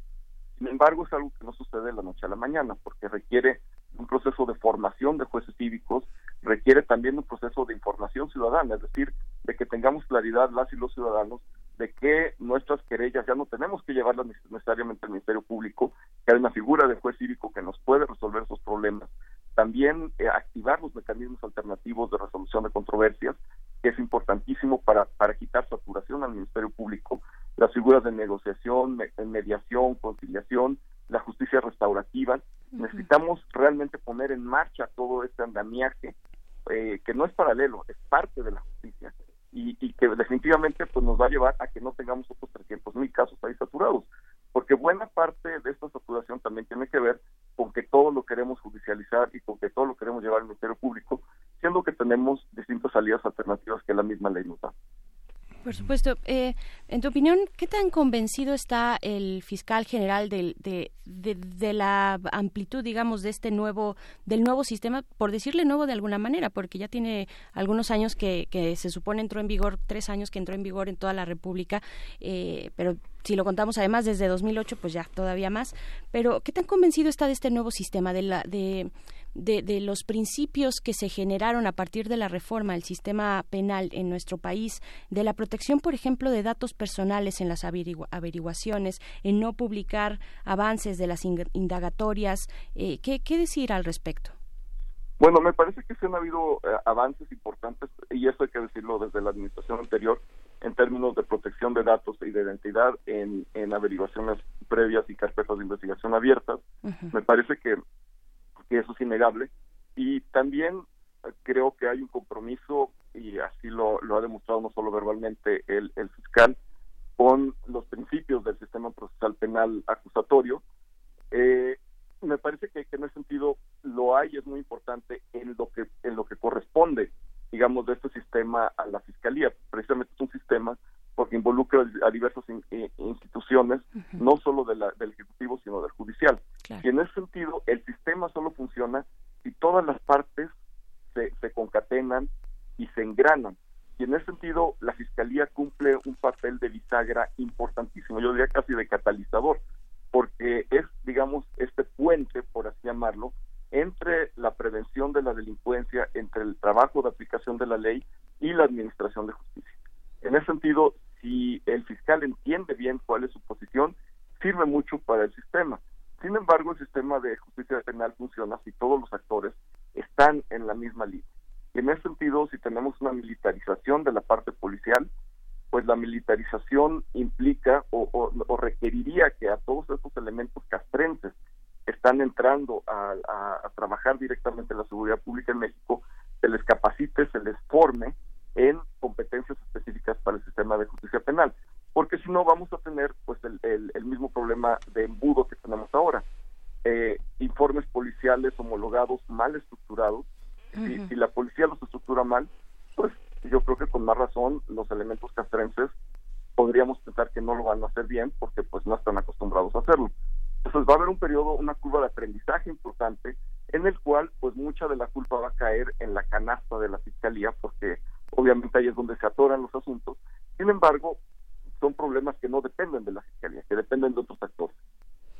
Claro, eh, está hoy se va a discutir eh, pues de las leyes eh, reglamentarias, de las leyes para la Guardia Civil, ahora que lo mencionas, Juan Salgado se va a discutir, por ejemplo, el tema de em, e, este tema que le corresponde a los primeros respondientes, donde está precisamente la policía eh, ministerial, donde está eh, pues la, fiscalía, esta ley de el registro de detenciones.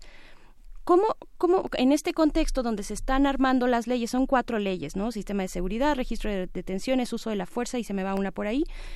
Eh, ¿cómo, ¿cómo, observas tú eh, el puente que se puede estar eh, generando y tejiendo desde las capacidades de investigación que tenga o de respuesta, de primera respuesta que tenga la Guardia Nacional con las competencias de la Fiscalía? siendo que bueno el 5% de los delitos que persigue la fiscalía o que tiene la, la fiscalía para su investigación son delitos federales, ¿no? Sí, así es.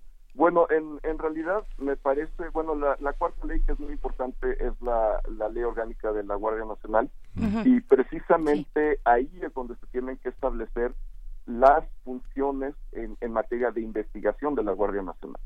Yo creo que no van a diferir mucho de las que tiene actualmente Policía Federal, que está en su ley orgánica, en el artículo 8 principalmente, y en ese sentido, pues facultan a la, a la Policía Federal actualmente hacer lo que se llama investigación para la prevención de la delincuencia. Ahí es donde inicia, digamos, todo este enredo de coordinación, porque si tenemos ya sea una Policía Federal o una Guardia Nacional con facultades investigativas y además tenemos una policía que está administrada por la Fiscalía que también tiene capacidades eh, investigativas, pues ahí sí tenemos un problema de duplicación.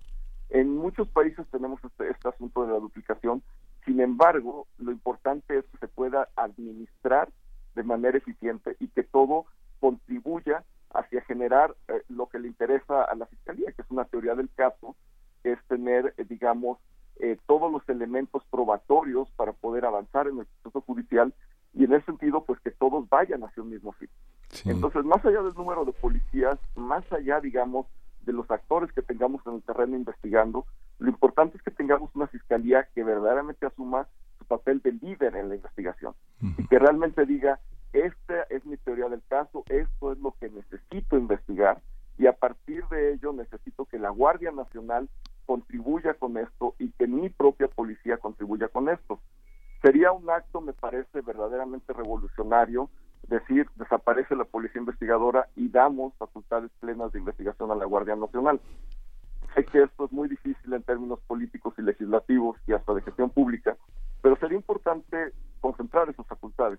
Sin embargo, no las tenemos concentradas, que es lo que necesitamos, una fiscalía que asuma ese papel de liderazgo, que creo que tiene la intención de hacerlo y que efectivamente pueda coordinar y, y, sobre todo hacer que compartan inteligencia estas instituciones policiales. Sí. Los que nos hemos especializado en el tema viendo series de televisión policíacas eh, ha sido una, una, una, presencia constante. Lo que, es, lo, que es, eh, lo que está en medio es la honestidad o la corrupción. Es lo que está en el centro desde las series o este, nórdicas hasta las japonesas, hasta las alemanas, hasta los sistemas de justicia norteamericanos. ¿no? La, esa duplicación es parte de la, de la división de poderes locales, municipales, estatales, este, y al mismo, al mismo interior de la administración pública del Estado, ¿no?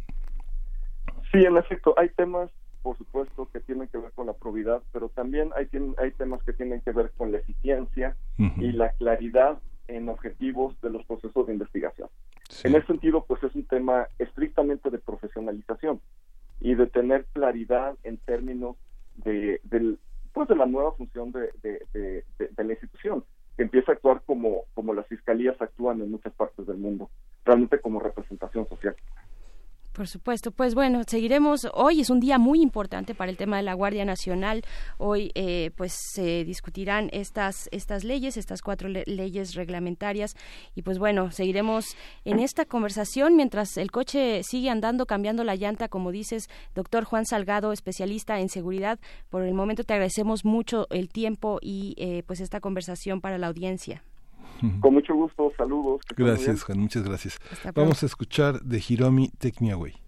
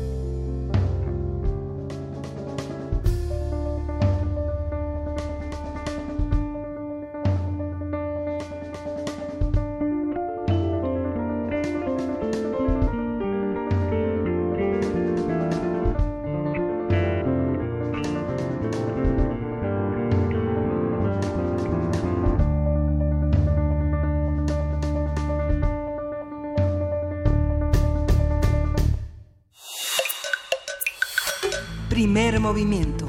Hacemos comunidad.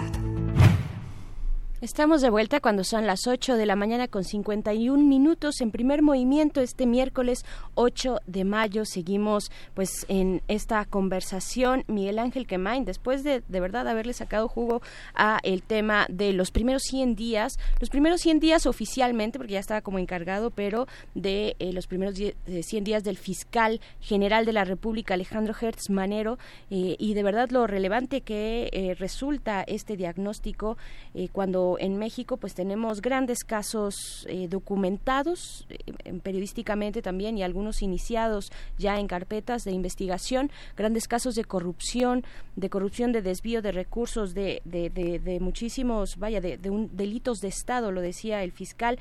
Y para el caso, por ejemplo, Miguel Ángel de Odebrecht, eh, pues nos levantamos también con la noticia de que no en México, sino en Perú, el fiscal que lleva a cabo la investigación sobre eh, lavado de dinero, pues presunto delito de lavado de activos eh, y crimen organizado por parte del expresidente Ollanta Humala y de su esposa Nadine Heredia, pues el fiscal, el fiscal Germán Juárez Atoche ya formalizó el día de ayer martes su acusación contra el expresidente por pues estos delitos, recepción de dinero ilícito de la constructora brasileña Odebrecht y de la minería ilegal para las campañas electorales de los años 2006 y 2011.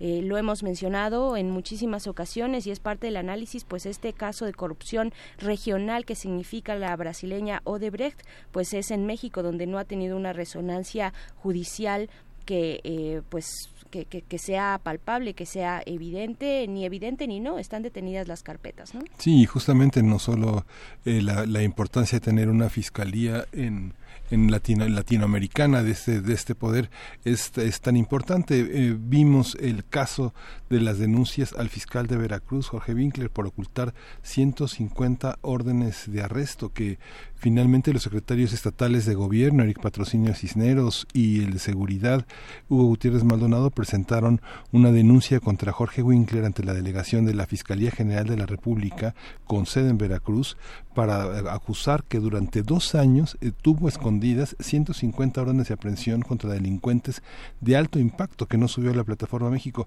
En esos años, esos criminales gozaron de total impunidad en Veracruz y en el país, y la ley dice que una vez liberada una orden de arresto, tiene hasta 24 horas para cumplimentarse, subir a la plataforma México, a fin de que esté a la vista de las autoridades estatales y federales. Es un caso complejo, es un caso difícil, pero que justamente se inscribe nuevamente en esta gran lista, en esta larga lista de pendientes de la Fiscalía General de la República. Así es, y pues bueno, vamos a despedir esta segunda hora, son las 8 con 55 minutos, con un, eh, pues una parte de, la de, los contenidos que ofrece Descarga Cultura de la UNAM, pueden acercarse a través de la página descarga punto, descargacultura.unam.mx. Esto que vamos a escuchar es en la voz de Bernardo Esquinca, este escritor eh, eh, mexicano, narrador, periodista, y vamos a escuchar Muñeca Tete como parte de las letras mexicanas en voz de sus autores.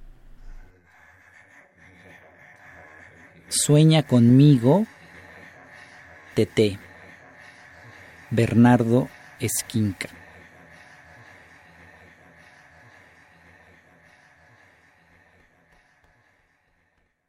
Expediente número 6 Nombre TT. País Francia. Fabricante Jumeau. Año 1899. Era una costumbre extendida que las niñas exigieran muñecas que se parecieran a ellas. Para satisfacer esa demanda, los fabricantes franceses comenzaron a producir las muñecas más realistas del mundo se trataba de bebés que reían y lloraban como los de verdad. Tanto que a veces los padres no sabían si aquellos ruidos provenían de las bocas de sus hijas o de sus juguetes. En este contexto fue que André y Julie mandaron hacer una muñeca para Teté, su única y adorada hija. El trabajo fue excelente. La pareja pagó sin reparos la suma que el fabricante pidió. La pequeña Teté estaba muy contenta con su réplica. no se separaba de ella en ningún momento. André y Julie también estaban felices, incluso llegaron a sentir que tenían dos hijas. Aquel gozo, sin embargo, duró poco. Tete cayó presa de una enfermedad tan repentina y fulminante que sus padres no tuvieron tiempo ni de avisar al médico. En medio de su dolor, decidieron que no iban a perder a su hija. Ocultaron el hecho a familiares y amigos. Solo les hicieron saber que Tete estaba delicada. Cuando alguien cercano iba a visitarlos, veía a la pequeña dormida en su cama o la escuchaban llorar desde la sala. El engaño funcionó durante un tiempo. Para perfeccionarlo, André y Julie le pusieron a la muñeca el cabello de la hija, el cual habían conservado amorosamente dentro de una almohada. Con el paso del tiempo, la gente comenzó a sospechar. La niña nunca mejoraba. Lo más raro era que no crecía. Nadie quiso hacer públicas sus conjeturas, pero familiares y amigos se fueron alejando de aquella extraña pareja y de su aún más extraña hija. Durante muchos años, quienes pasaban por enfrente de su casa al caer la tarde afirmaban que podían escuchar a Tete llorar y a sus padres consolarla.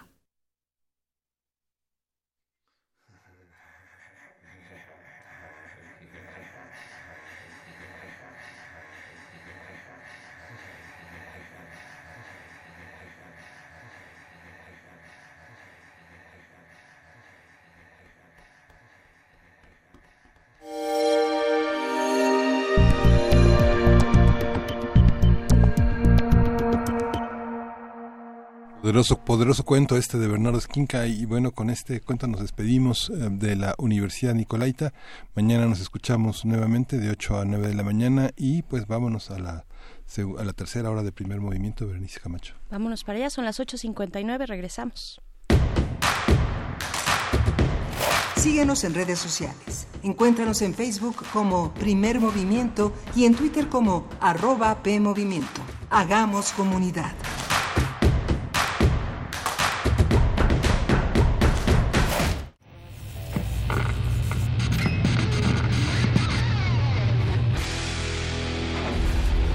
Por cortesía de Cuando el Rock dominaba el mundo, un minuto de...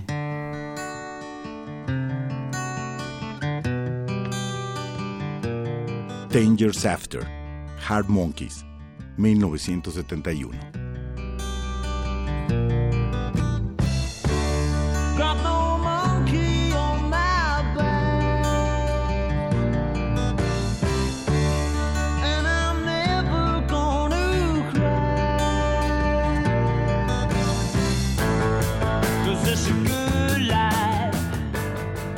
Escúchanos todos los viernes a las 18.45 horas por esta frecuencia. 96.1. Radio UNAM. Experiencia sonora.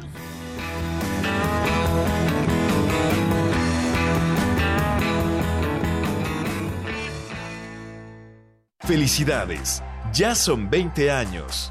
En cada elección que hemos decidido, hemos avanzado. La verdad, en confianza, participamos cada vez más, porque estamos ciertos que nuestra elección se respeta y es en beneficio de todas y todos. Ya son 20 años eligiendo a quienes nos representan. Tribunal Electoral de la Ciudad de México. 20 años garantizando justicia en tu elección.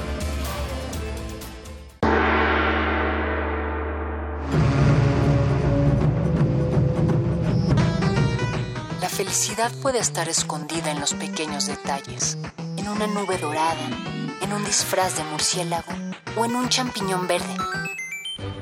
No dejamos de jugar cuando nos volvemos adultos. Nos volvemos adultos porque dejamos de jugar. El calabozo de los vírgenes. Todo lo divertido va aquí. Martes, 20 horas. El calabozo de los vírgenes.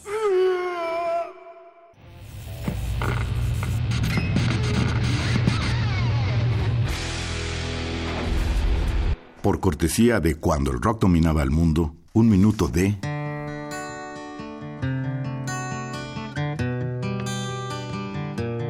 Ten After, Hard Monkeys, 1971.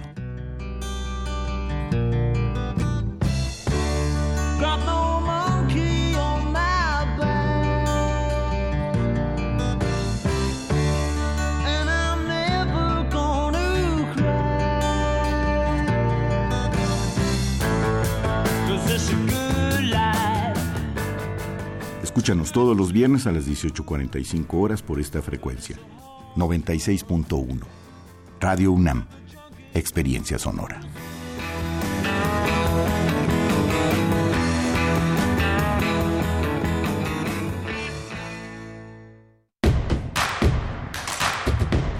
Encuentra la música de primer movimiento día a día en el Spotify de Radio UNAM y agréganos a tus favoritos.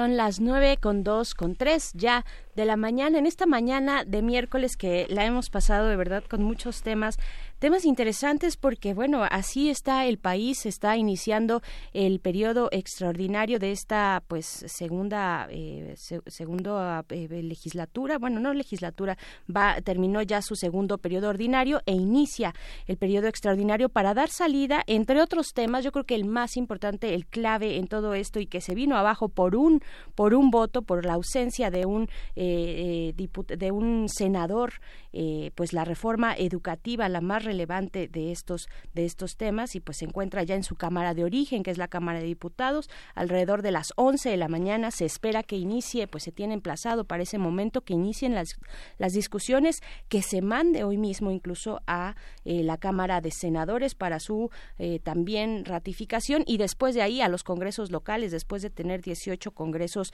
que voten a, a favor de esta reforma pues ya tendremos por fin se habrá terminado o apenas iniciado el camino porque viene la implementación después y ver cuáles son los resultados y cómo viene también el periodo el periodo educativo el, año escolar siguiente con qué vamos a iniciarlo con qué cómo se están preparando los materiales se incluyen distintos eh, recursos como eh, los temas de educación sexual para la educación eh, para la educación básica. Y bueno todos estos planes se tienen que implementar en un lapso eh, pues muy corto, muy breve, Miguel Ángel. Sí, justamente todo esta, todo este trabajo legislativo en esta, en esta nueva apertura de sesiones va a ser fundamental porque justamente es un periodo en el que se han establecido muchos diagnósticos, muchos diagnósticos eh, pues sobre las rodillas porque eh, han implicado que las medidas implican un corte transversal en las consecuencias que para aliviar un problema se genera otro y que justamente en este espíritu de cuarta transformación eh, hay cálculos que pues fallan, no se realizan, ¿no? Hoy vimos lo de eh, eh, Romo que considera una cachetadita, casi casi una nalgadita, el tema de la economía, ¿no? como el catarrito de este de Carstens y que finalmente son estas, y estos imprevistos que en el orden de los cambios a veces no se calculan, ¿no? Así es, pues bueno, vámonos con la poesía necesaria. Después de ella vamos a escuchar una postal, una postal sonora eh, que nos envía nuestro radioescucha Lord Winkes. Em, Lord Biscuits. Lord Biscuits, ah, ok, ok, aquí lo escribí mal. La manda arroba Lord Biscuits, te mandamos un saludo. Eh, esta postal sonora de la taquería en la Narvarte. Va primero la postal sonora, ¿verdad? Sí. Sí, va primero la postal sonora. Vámonos con ella.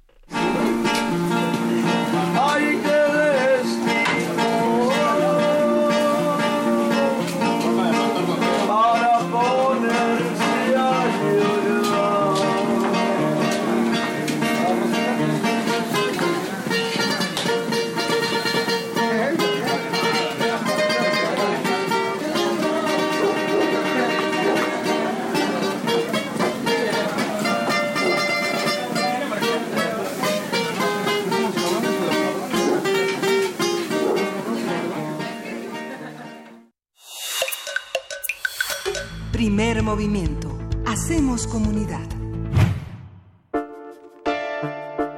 Es hora de poesía necesaria. Voy a, voy a leer una poesía de Diego Robles, que nació en Iguala en 1989. Él es poeta, estudió lengua y literaturas hispánicas en la UNAM y fue becario del FONCA en la categoría de cuento entre 2015 y 2016. Trabaja como lexicógrafo en el Diccionario del Español en México y ha publicado en el último, en el número más reciente de la revista universitaria Punto de Partida, una de las revistas importantes en, en nuestra universidad y este poema que voy a leer se llama La Casa de los Espejos y se acompaña de una canción de Anne Clark, una, una, una, una poeta, una música, una compositora, intérprete oscura que justamente interpreta Or Darkness que hizo en 1984 y que me parece que conserva una vigencia tremenda. La Casa de los Espejos. Supongamos que escribo algo, cualquier cosa, tal vez breve, al aventón, solo un esbozo. Tal vez basta con tal vez basta, con esmero, versión final de incontables borradores, lo que sea, sobre los espejos. Y como no me gusta escribir sobre los espejos, porque cuando intento hacerlo, inevitablemente me observo a mí mismo, luego siento una mirada que desconozco, esta y aquella, la mía y la suya. Después de varios intentos, me desespero, aviento el papel, me emborracho. No escribo. Me reclamo no poder escribir sobre los espejos. Cuestiono el motivo. Me resulta absurdo, me veo en uno, me incomodo, paso buen rato en silencio. Finalmente escribo cualquier cosa. Esto. Leo, termino, me río de mí mismo, dejo de reír, me siento solo y observado.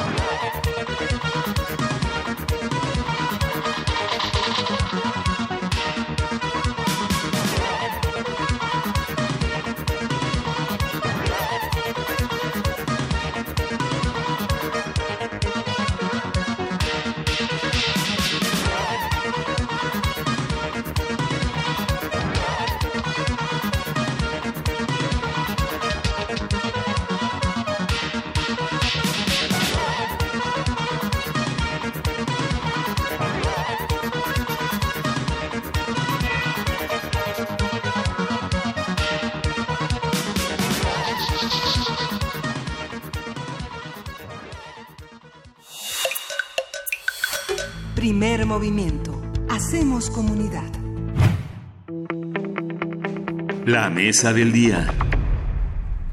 Luego de la masacre de 13 personas en Minatitlán, en Veracruz, registrada hace dos semanas, la Fiscalía de la entidad indicó que una de las líneas de investigación es una posible venganza por la venta de drogas entre los Zetas y el cartel Jalisco Nueva Generación. Las autoridades federales y estatales han dado a conocer la detención de por lo menos dos personas vinculadas con este caso, mientras que la Unidad de Inteligencia Financiera de la Secretaría de Hacienda anunció el pasado viernes el bloqueo de cuentas de personas eh, físicas y morales presuntamente vinculadas con dos grupos delictivos que operaban en Minatitlán. A nivel federal, la respuesta del presidente Andrés Manuel López Obrador fue poner en operación la Guardia Nacional, sin leyes secundarias aprobadas por el Congreso. Son 1.050 elementos del Ejército, Marina y Policía Federal que vigilan desde el pasado 26 de abril la ciudad de Minatitlán. El pasado fin de semana se registró una balacera en un bar de esa ciudad en la que murieron tres personas, entre ellas un policía, al parecer adscrito a la Guardia Nacional. Sin embargo, el presidente López Obrador negó esa versión en su conferencia matutina de lunes. Trabajos periodísticos han documentado la presencia y fortalecimiento de los Zetas durante la gobernatura de Fidel Herrera, mientras que la llegada del grupo Jalisco Nueva Generación se registró durante la administración de Javier Duarte. Durante estos años la violencia ha provocado miles de muertos y desaparecidos. Además, el tráfico de drogas dejó de ser la principal actividad delictiva de estos grupos criminales que ahora se dedican al secuestro, la extorsión, el cobro de piso, el narcomenudeo y el robo.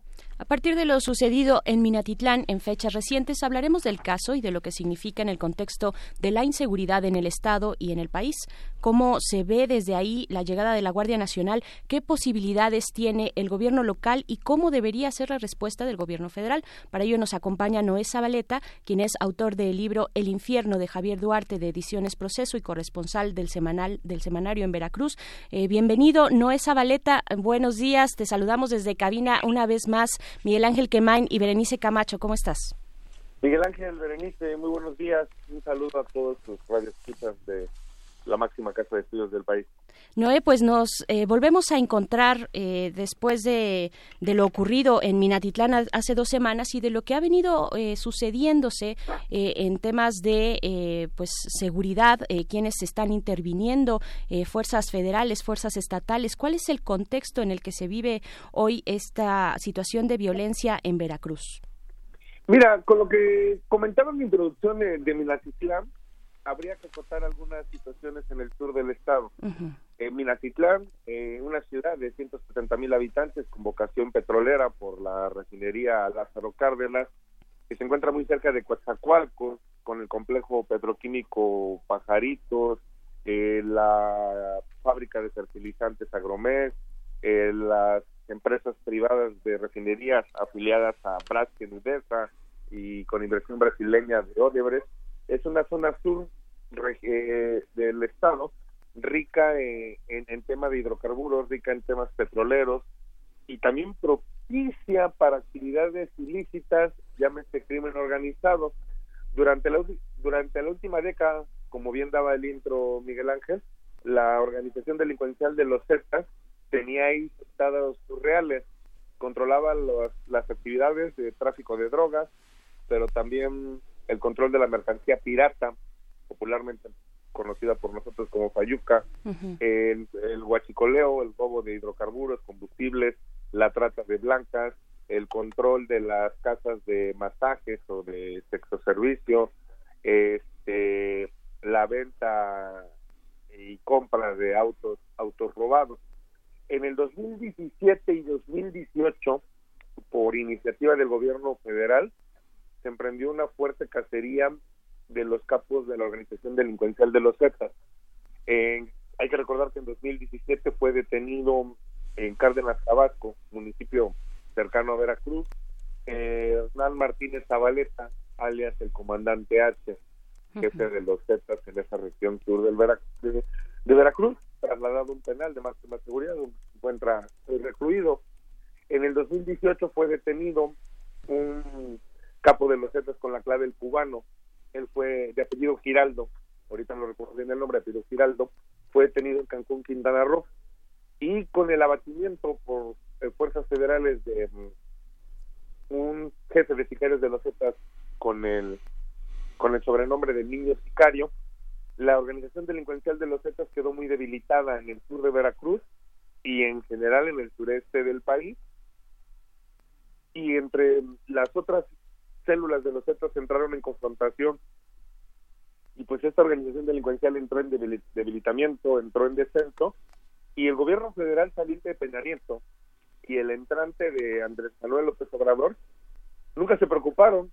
Por de alguna manera, bueno, ya logramos extinguir, minimizar lo mínimo a los Zetas y permitieron, por llamarlo de alguna manera, fueron omisos, ingenuos, también cabe la palabra, de que había otra organización que, que, quisiera controlar esa zona tan rica, te digo, en materia económica, por lo que representa en, hidrocarburos, en la zona estratégica, porque significa la salida del sureste del país y entrada hacia otros estados estratégicos como Oaxaca, eh, Puebla, no se diga la capital del país, el recorrido, sobre todo el Golfo de México, no se preocuparon porque había, había habría otra organización delincuencial por querer tomar el control de la plaza, como hoy lo ha hecho por completo el cártel de Jalisco Nueva Generación, a quien ya se le responsabiliza, sí, de la masacre en Minatitlán, ocurrida el 19 de abril de este año, ocurrida hace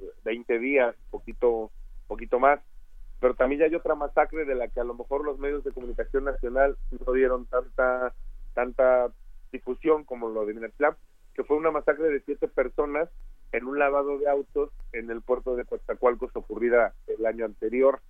Es decir, a través del terror, del caos, del pánico, de mostrar su poderío, el cártel de Jalisco Nueva Generación ha ido tomando el control de la plaza en el sur de Veracruz. Mandan la Guardia Nacional, entiendo de una manera un poco tardía, y tendrá eh, sus resacas esta esta misma o, sus efectos eh, sus daños colaterales como los llamaba Felipe Calderón en su momento el que la Guardia Nacional llegue ahora cuando el, esta organización delincuencial Cártel de Jalisco Nueva Generación ya controla varios municipios en el sur de Veracruz. Yo creo que desde hace un año, año y medio, se tuvo que haber reforzado esta región, no con la Guardia Nacional, que no existía, y que hoy existe a través de brazaletes colocados a, militares, policías federales y, marinos, pero en su momento se tuvo que haber mandado al mando único a reforzar con militares, con, gente de la policía naval. Entonces, eh, lo que ha pasado después de la masacre de 13 personas en, en la Palapa Las Potras, en el sur del estado, ustedes eh, lo, han ido lo han ido visto. Eh, el fin de semana murieron de forma muy extraña un integrante de la Policía Federal, un integrante de la Policía Estatal, un sicario y hay una persona detenida y seis heridos. Ha seguido habiendo ejecuciones en el sur del estado el fin de la, el fin de semana ya con la presencia tácita de la Guardia Nacional ejecutaron a un civil en pleno malecón costero en el puerto de Coatzacoalcos. Entonces, el reto de la Guardia Nacional para Veracruz, para el sur de Veracruz y para el resto del país apenas está por, por comenzar. Aunque la, en realidad la, el, eh, el, el, mandato que dio el secretario de la Defensa Nacional, el general Luis Crescencio Sandoval, a, a, a Netzahualcoyotl Albarrán Mendoza, es de es encargarse de esta zona que, que es, corresponde al 45 batallón que tiene el municipio también a su cargo no solo de Minatitlán sino de Coatzacoalcos y este municipio que se llama Co, este Cozoleacaque, ¿no? Que es una zona que ya no está en la Guardia Nacional, está en la Secretaría de la Defensa, es el ejército quien va a, dominar esa zona, ¿no? Sí, hay, hay, hay, tres confusiones, incluso eh, en la misma, eh, en el mismo sacar la Guardia Nacional al vapor por lo sucedido en Minatitlán, eh, en la misma coyuntura en que las leyes secundarias de la Guardia Nacional aún no están aprobadas, pero ya está el cuerpo armado funcionando, en esa coyuntura que, que lo, lo que tú mencionas, Miguel Ángel, de que, a ver, entonces, o nos vamos a escribir al batallón o vamos a depender de un delegado de por región o zona de la Guardia Nacional que a su vez va a obedecer al máximo mando de la Guardia Nacional. Se cometió una pifia muy grande y que a mí ahorita que tocas este tema me gustaría hacer hincapié. Eh, el órgano de los 1049 elementos de la Guardia Nacional, integrado por marinos, militares, la Armería Nacional y policías federales, enviados al sur de Veracruz, se comprenden Cozoleacaque, Minatitlán y Coatzacoalco. Y te dejan fuera del patrullaje y de las tareas de supervisión a dos municipios ubicados en esta misma región con índices de violencia muy altos como Acayucan ah. y Sayula de Alemán. Sayula de Alemán por el tema que es zona de tráfico de, de migrantes centroamericanos, porque por ahí se puede llevar y traer estupefacientes de Chiapas a Veracruz y de Veracruz a Chiapas y te dejan fuera Cayucan, que a nivel nacional debe de estar entre las 50 ciudades con mayor número de homicidios, eh, equiparando número de homicidios por densidad poblacional, por cada 100.000 habitantes, tomando en cuenta la densidad poblacional. Entonces, yo que estuve en Minatitlán, eh, en la gira de López Obrador, y, y cuando el, el, titular de la Sirena, Luis Crescencio Sandoval, anuncia esto, eh, muchos que somos de ahí nos quedamos con cara de y a Sayula y a Cayucan y a las Papas incluso no les va a tocar la Guardia Nacional porque al final de cuentas a ti te da la impresión que estos son paliativos. Es darle un oral, es darle una aspirina a alguien que tiene un tumor muy grande en la cabeza, ¿no? Entonces, es un reto, eh, está arrancando, entra al beneficio de la duda con, con la Guardia Nacional y la forma de, rendir resultados va a ser muy simple, no será lo que digan ustedes, no será lo que diga yo, tendremos que medir en las estadísticas del Secretariado Ejecutivo del Sistema Nacional de Seguridad Pública en esta plataforma, tenemos que ver una reducción drástica y tácita de homicidios, de secuestros, de robo de autos, de asaltos a sucursales bancarias y de eh, robo de abigeato, el robo de ganado, conocido como abigeato, y que en el sur de Veracruz es un delito que deja ganancias muy jugosas a, a las células criminales que se dedican a eso. A partir de ahí, si se reducen los índices delictivos, podremos hablar que está funcionando la Guardia Nacional. Si no, bueno, habrá que ponerle la etiqueta de fracaso, no más, no menos. En estos eh, dos semanas, eh, dos semanas, diez días que lleva la Guardia Nacional allá en el sur del estado, vemos que han seguido las instituciones, que la única aprehensión importante que se ha dado es la de eh, Jesús N., el hermano del lagarto, eh, hoy es catalogado como, como jefe de plaza del cártel de Jalisco Nueva Generación en esa entidad y nada más. No ha habido otro otro resultado rimbombante o algo que se merezca ser anunciado en los medios de comunicación, ¿no?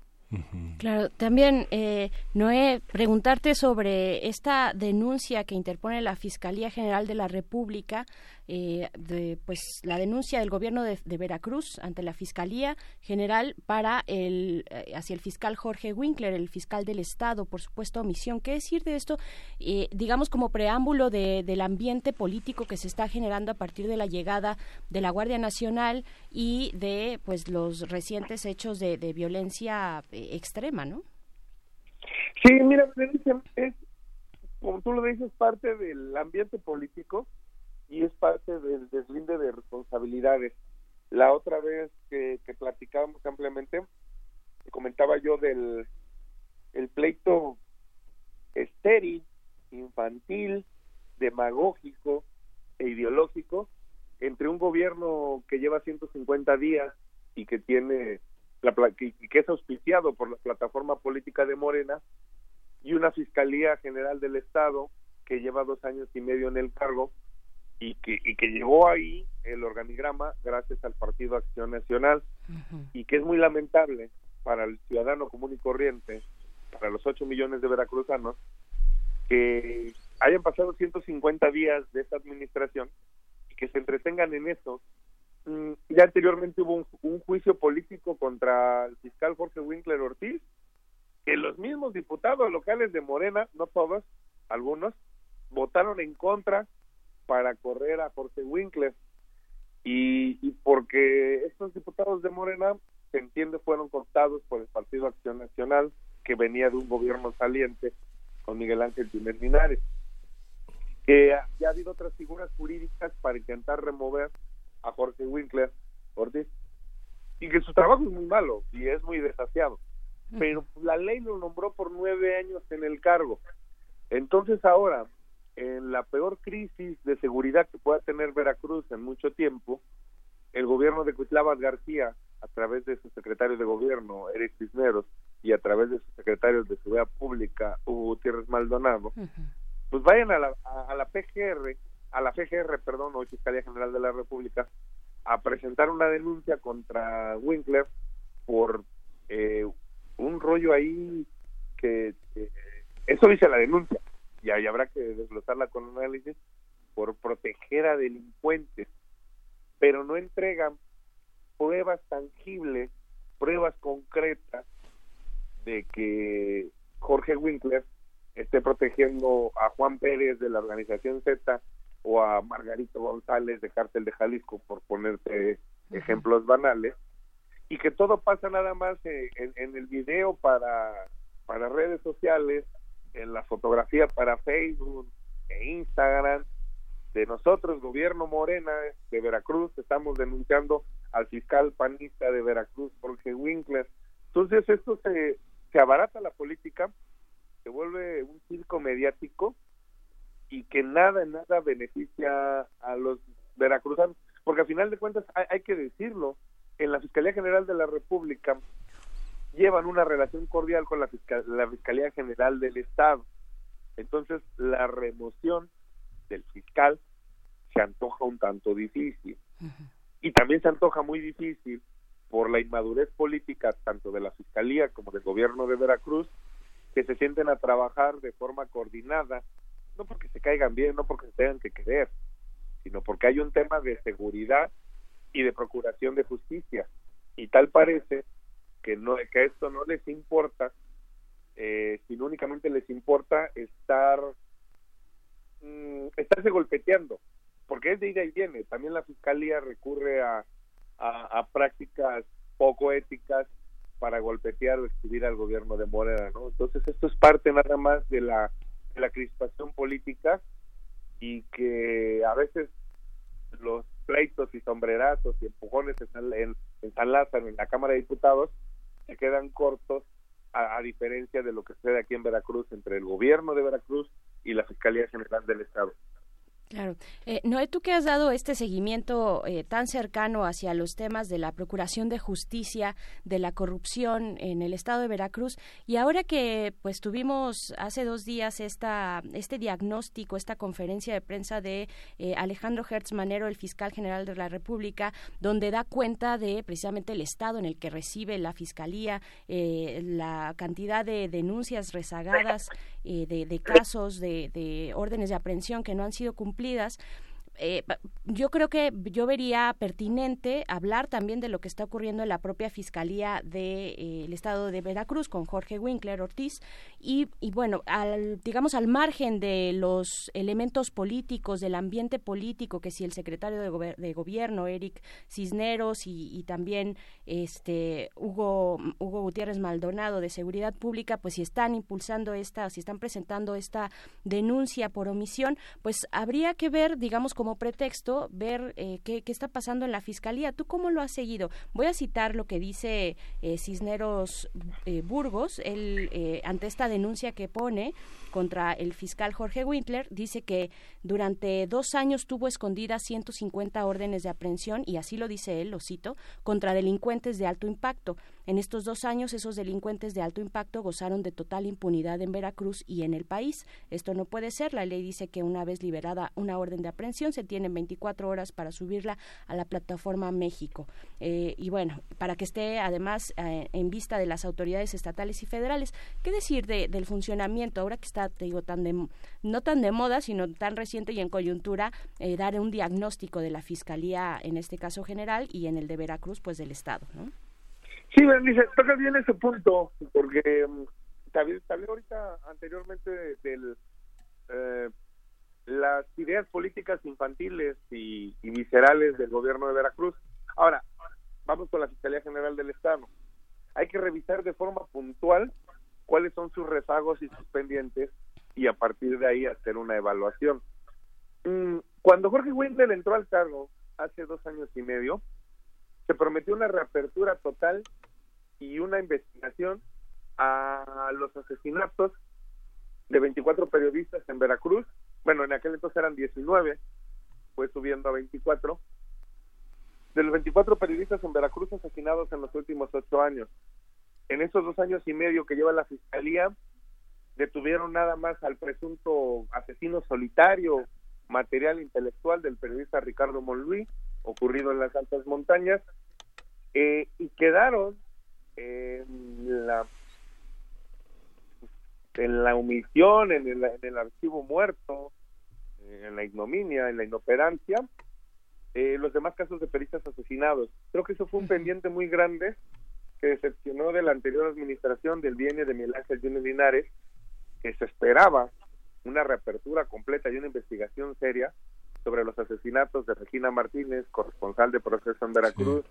el asesinato eh, ocurrido en circunstancias muy extrañas de Rubén Espinosa Becerril, colaborador de proceso en Veracruz, pero asesinado en la Ciudad de México, pero claro, no convenía reabrir la investigación porque el fiscal panista Jorge Winkler obedecía las órdenes de Miguel Ángel Yunes, panista, a su vez amigo del jefe de gobierno de la Ciudad de México, Miguel Ángel Mancera, hoy senador de la República, entonces pues ni le movemos a, al asesinato de, de Rubén Espinosa ocurrido en la colonia Narvarte.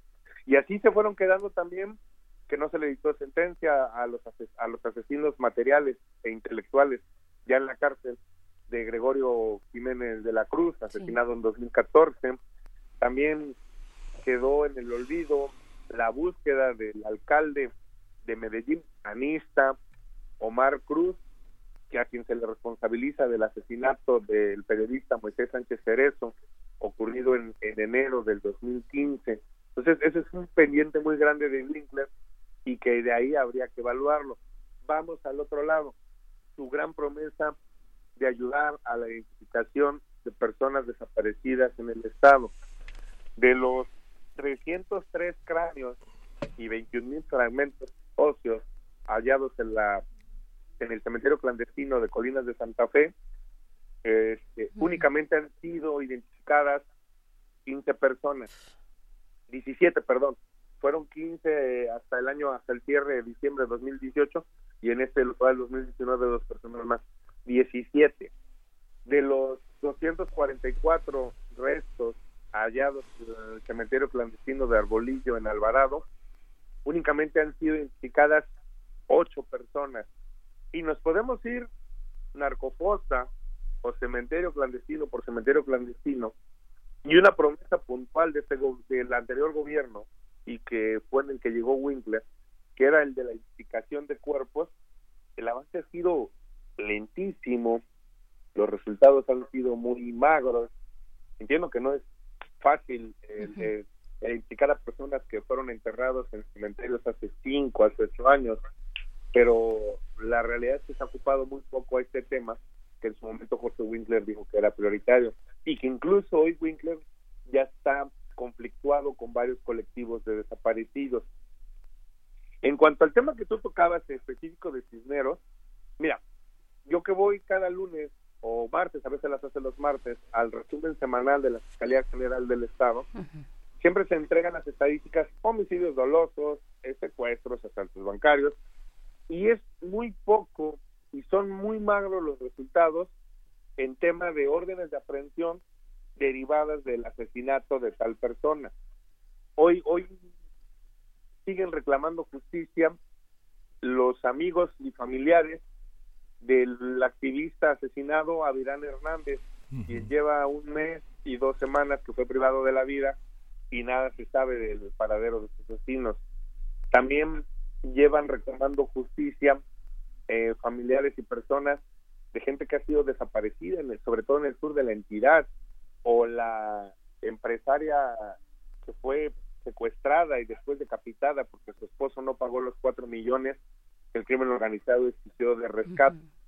Es decir, sí hay poca investigación y hay pocos avances o esclarecimiento o procuración de justicia, que es a final de cuentas lo que lo que el Estado mexicano o el Estado de Veracruz o la autoridad del Estado de Veracruz está obligada. En el tema de Cisneros específico de las 150 órdenes de aprehensión que no fueron complementadas, yo dudo un poco de Cisneros. No por defender a Winkler, que ya te expliqué un poquito cómo ha sido deficiente su trabajo, sino que hay mucha diatriba y mucha diarrea verbal del actual gobierno. Entonces, ok, si dice que 150 órdenes de aprehensión no fueron complementadas, ¿por qué? Y asesorándose con un abogado para guardar lo que te marca hoy el, nuevo Código de, Nacional de Procedimientos Penales, ¿por qué no entregar datos que te permitan ubicar cuáles son esas 150 órdenes que no fueron complementadas? Porque hoy en este gobierno se habla mucho al aire, se habla mucho al vacío y lo que te explicaba al principio, hay mucha diatriba, hay mucha confrontación política, pero hay poca seriedad.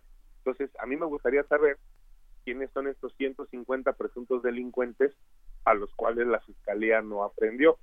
Probablemente sí los haya y a lo mejor sean hasta más, pero sí que tuvieran un parámetro claro de quiénes, por qué delito y a qué organización delincuencial pertenecen aquellas personas que supuestamente la fiscalía no no liberó las órdenes de aprehensión. Claro. La plataforma México no es accesible a todo el público, ¿no? Eh, sí, exactamente, eh, no es accesible, pero muchas veces, yo recuerdo incluso los exenios de Duarte o de Miguel Ángel Yunes, sí se entregaban, al menos a los medios de comunicación, catálogos de los delincuentes que estaban en búsqueda, cuánto se ofrecía de, recompensa por ellos, desde cuándo estaban prófugos de la justicia, por qué delitos se les estaba buscando y en qué regiones se cree que operaban esos delincuentes y a qué célula delincuencia. Algo medianamente así lo hubiéramos esperado nosotros si en su momento gobiernos como el de Duarte como el de Prista o como el de Yunes Dinares Panista lo, lo entregaban, ¿no? Claro. Al inicio de esta conversación, Noé Zabaleta, eh, pues mencionabas este, estos antecedentes eh, refiriéndote a, la, pues, los temas en Minatitlán, pero mencionabas este, este lapso de tiempo en la que se dieron las aprehensiones de líderes del cártel de los Zetas entre 2017 y 2018 y después decías eh, que, que una vez se aprendieron a estos líderes y se les vinculó a proceso y demás, eh, pues decías se, se abandonó, se dejó, se dejó ahí, eh, digamos, el campo, el campo libre. ¿No te parece un, un error de principiante dejar esto? Eh, ¿cómo, ¿Cómo analizar la, la, la política criminal, digamos, ¿no? Eh, eh, que se está, eh, que se estuvo implementando en el estado y qué puede cambiar o cómo ves el panorama ahora con la llegada de estos, pues más de mil elementos, mil cuatro, mil cuarenta y nueve elementos de la Guardia Nacional, cómo van a interactuar con las fuerzas locales. y, y, cómo y cómo y qué esperar para las zonas y los municipios que han sido pues tan violentamente azotados por la delincuencia Mira, podríamos analizar la, la política criminal y su actuar. Pero analicemos un poquito también eh, el tema de la administración pública del servicio eh, en sus tres niveles de gobierno, federación, estatal y local. A ver, yo te, te creo que comentaba yo la vez pasada, en Veracruz, en el sexenio de Fidel Herrera eran los Zetas y Cártel del Golfo. En el sexenio de Duarte, eh, Zetas y Cártel de Jalisco Nueva Generación, con una decisión de gente nueva que entiendo era gente del Cártel de Sinaloa. Con Miguel Ángel Jones Linares ya eran Zetas, Cártel de Jalisco, Grupo Sombra, decisión del Cártel del Golfo y Sangre Nueva, Grupo Z. Hoy con Clavas García Jiménez hay seis cárteles operando. Eh, cártel de Jalisco, Nueva Generación. Te lo voy a decir de ascendente a, decreciente conforme domina la mayor parte del territorio. Cártel de Jalisco, Nueva Generación, Sangre Nueva, Grupo Z, eh, Los Zetas, eh, Grupo Sombra, decisión del cártel de, del Golfo de CIA, este, el emergente cártel del siglo, que se opera en la, región capital del estado y, municipios circunvecinos, y las bandas de guachicoleros independientes. Es decir, sirvió de muy poco estirpar a los Zetas, que se tenía que hacer porque eran un cáncer muy grande en el sur del estado, y no blindar de alguna manera esta región tan codiciada, tan ambiciada por células delincuenciales. Ese fue un error y que tiene responsables de nombres y apellidos. Enrique Peña Nieto, su secretario de Defensa Nacional, pero que también le costó varias semanas detectarlo en la actual administración de López Obrador y su gabinete de seguridad, la responsabilidad propia que conlleva el, bienio de Miguel Ángel Yunes, la que le toque al actual de Huitláhuac García, y que hoy la Guardia Nacional entra como emergente y entra como un paliativo, porque, a ver, llegan 1049 elementos de gendarmería, marinos, ejército. No se pueden estar los 72 meses de gobierno que dure el sexenio de Cuitlava García y por ende el sexenio de López Obrador. ¿Por qué? Porque la Guardia Nacional es muy costosa. A ver, es tema de eh, viáticos, eh, hospedajes, alimentación, obviamente el salario de estos gendarmes, y que cuando estalle una crisis de seguridad que va a estallar en cualquier momento en Guerrero, Morelos, lo que se está viendo ahorita en Guanajuato, eh, eh, puede ser Michoacán, Sinaloa, donde vaya a ser, esos 1049 se tendrá que retirar a la, a, la, a la mitad de la tropa para ir a tapar un hoyo a otra parte del país.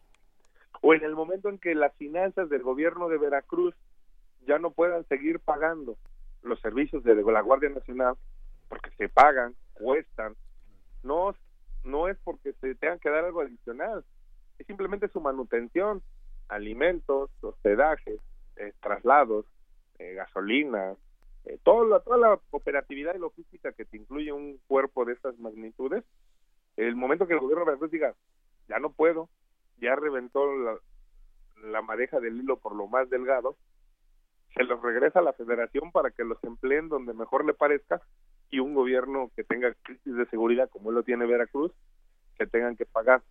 Entonces, eh, eh, el tema es más, más complejo, o sea, eh, se puede tener toda la, la voluntad del mundo, se puede tener toda la disposición y todas las ganas para enfrentar la inseguridad, para combatir a las celdas criminales, pero a veces se requiere de estrategia y de planación, la cual al día de hoy no la veo ni en el gobierno local ni en el gobierno federal. Ahora, hay que tocar otro punto medular. Se está combatiendo las células criminales, sí. Se está reforzando la seguridad en colonias altamente conflictivas, sí. Se blindan las carreteras para evitar el paso de gente armada, llámese de los Zetas, llámese de Jalisco, también. Pero yo pregunto algo, ¿se está combatiendo o se está investigando a regidores, directores, comandantes policíacos locales, a empresarios, a alcaldes, a diputados locales de las presuntas ligas y vínculos que pueden tener con las organizaciones delincuenciales se está investigando, yo lo dudo. Claro, y el día que se investigue y el día que se les siga la pista a estos funcionarios locales y menores y que se les logre vincular a proceso, probablemente podamos hablar más ya de una de un real combate al crimen organizado. Que a final de cuentas estas células no entraron solas, Claro. necesitan ligas amicales, complicidades y demás. Entonces, este, el, com- el combate al crimen organizado no nada más es este, con balazos, no nada más es con la fuerza pública, es Claro. con, con dejar caer la artillería a ciertas regiones del Estado.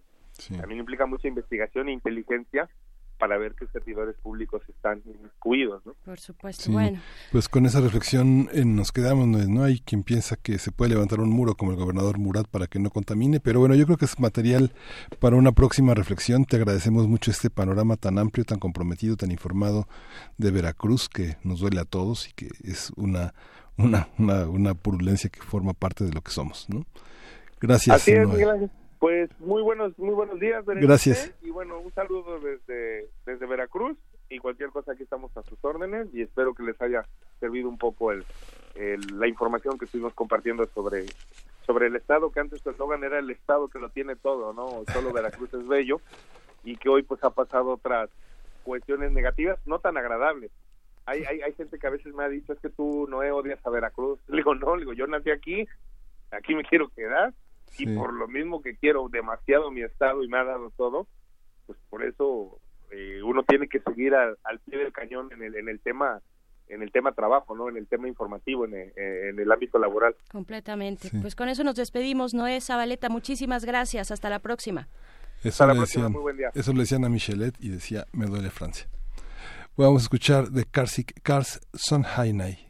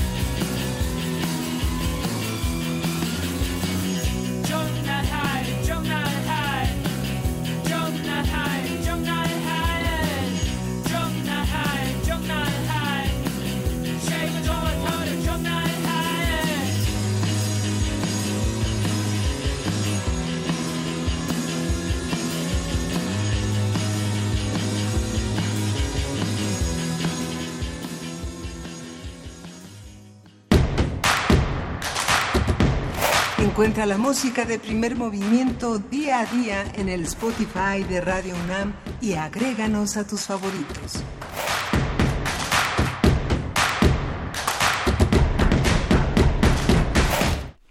Llega el momento de conversar con el doctor Plinio Sosa, académico de tiempo completo de la Facultad de Química, dedicado principalmente a la docencia y a la divulgación de la, de la química. Y pues bienvenido, doctor Plinio, a esta nueva sección. Bueno, es la segunda entrega a 150 años de la tabla periódica. Hablamos, hablaremos de el cobre. Muy buenos días. Buenos días, Veré. ¿Qué tal? ¿Qué decir ahora de esta casilla, casi como si fuera el juego de la oca, la casilla que le corresponde al cobre dentro de las 118 casillas que tiene esta eh, tabla periódica que cumple 150 años? Pues mira, ahora va- hoy vamos a enseñar el cobre. Eh, la verdad, sí, ¿no? De- La verdad. Este, es un metal este, muy importante. Voy a seguir con la onda histórica. Este, ya la vez pasada hablé de la cal, del calcio, la cal, del yeso, que tienen que ver con la edad de piedra. Y ahora vamos a hablar del cobre. ¿sí? Y entonces, este, bueno, nos acompaña desde la antigüedad. Tenemos registros ya de utensilios de cobre como del 7000 antes de Cristo, pero ha de ser desde antes, ¿eh? Ha de ser mucho, mucho desde antes, pero son los registros que tenemos, ¿no?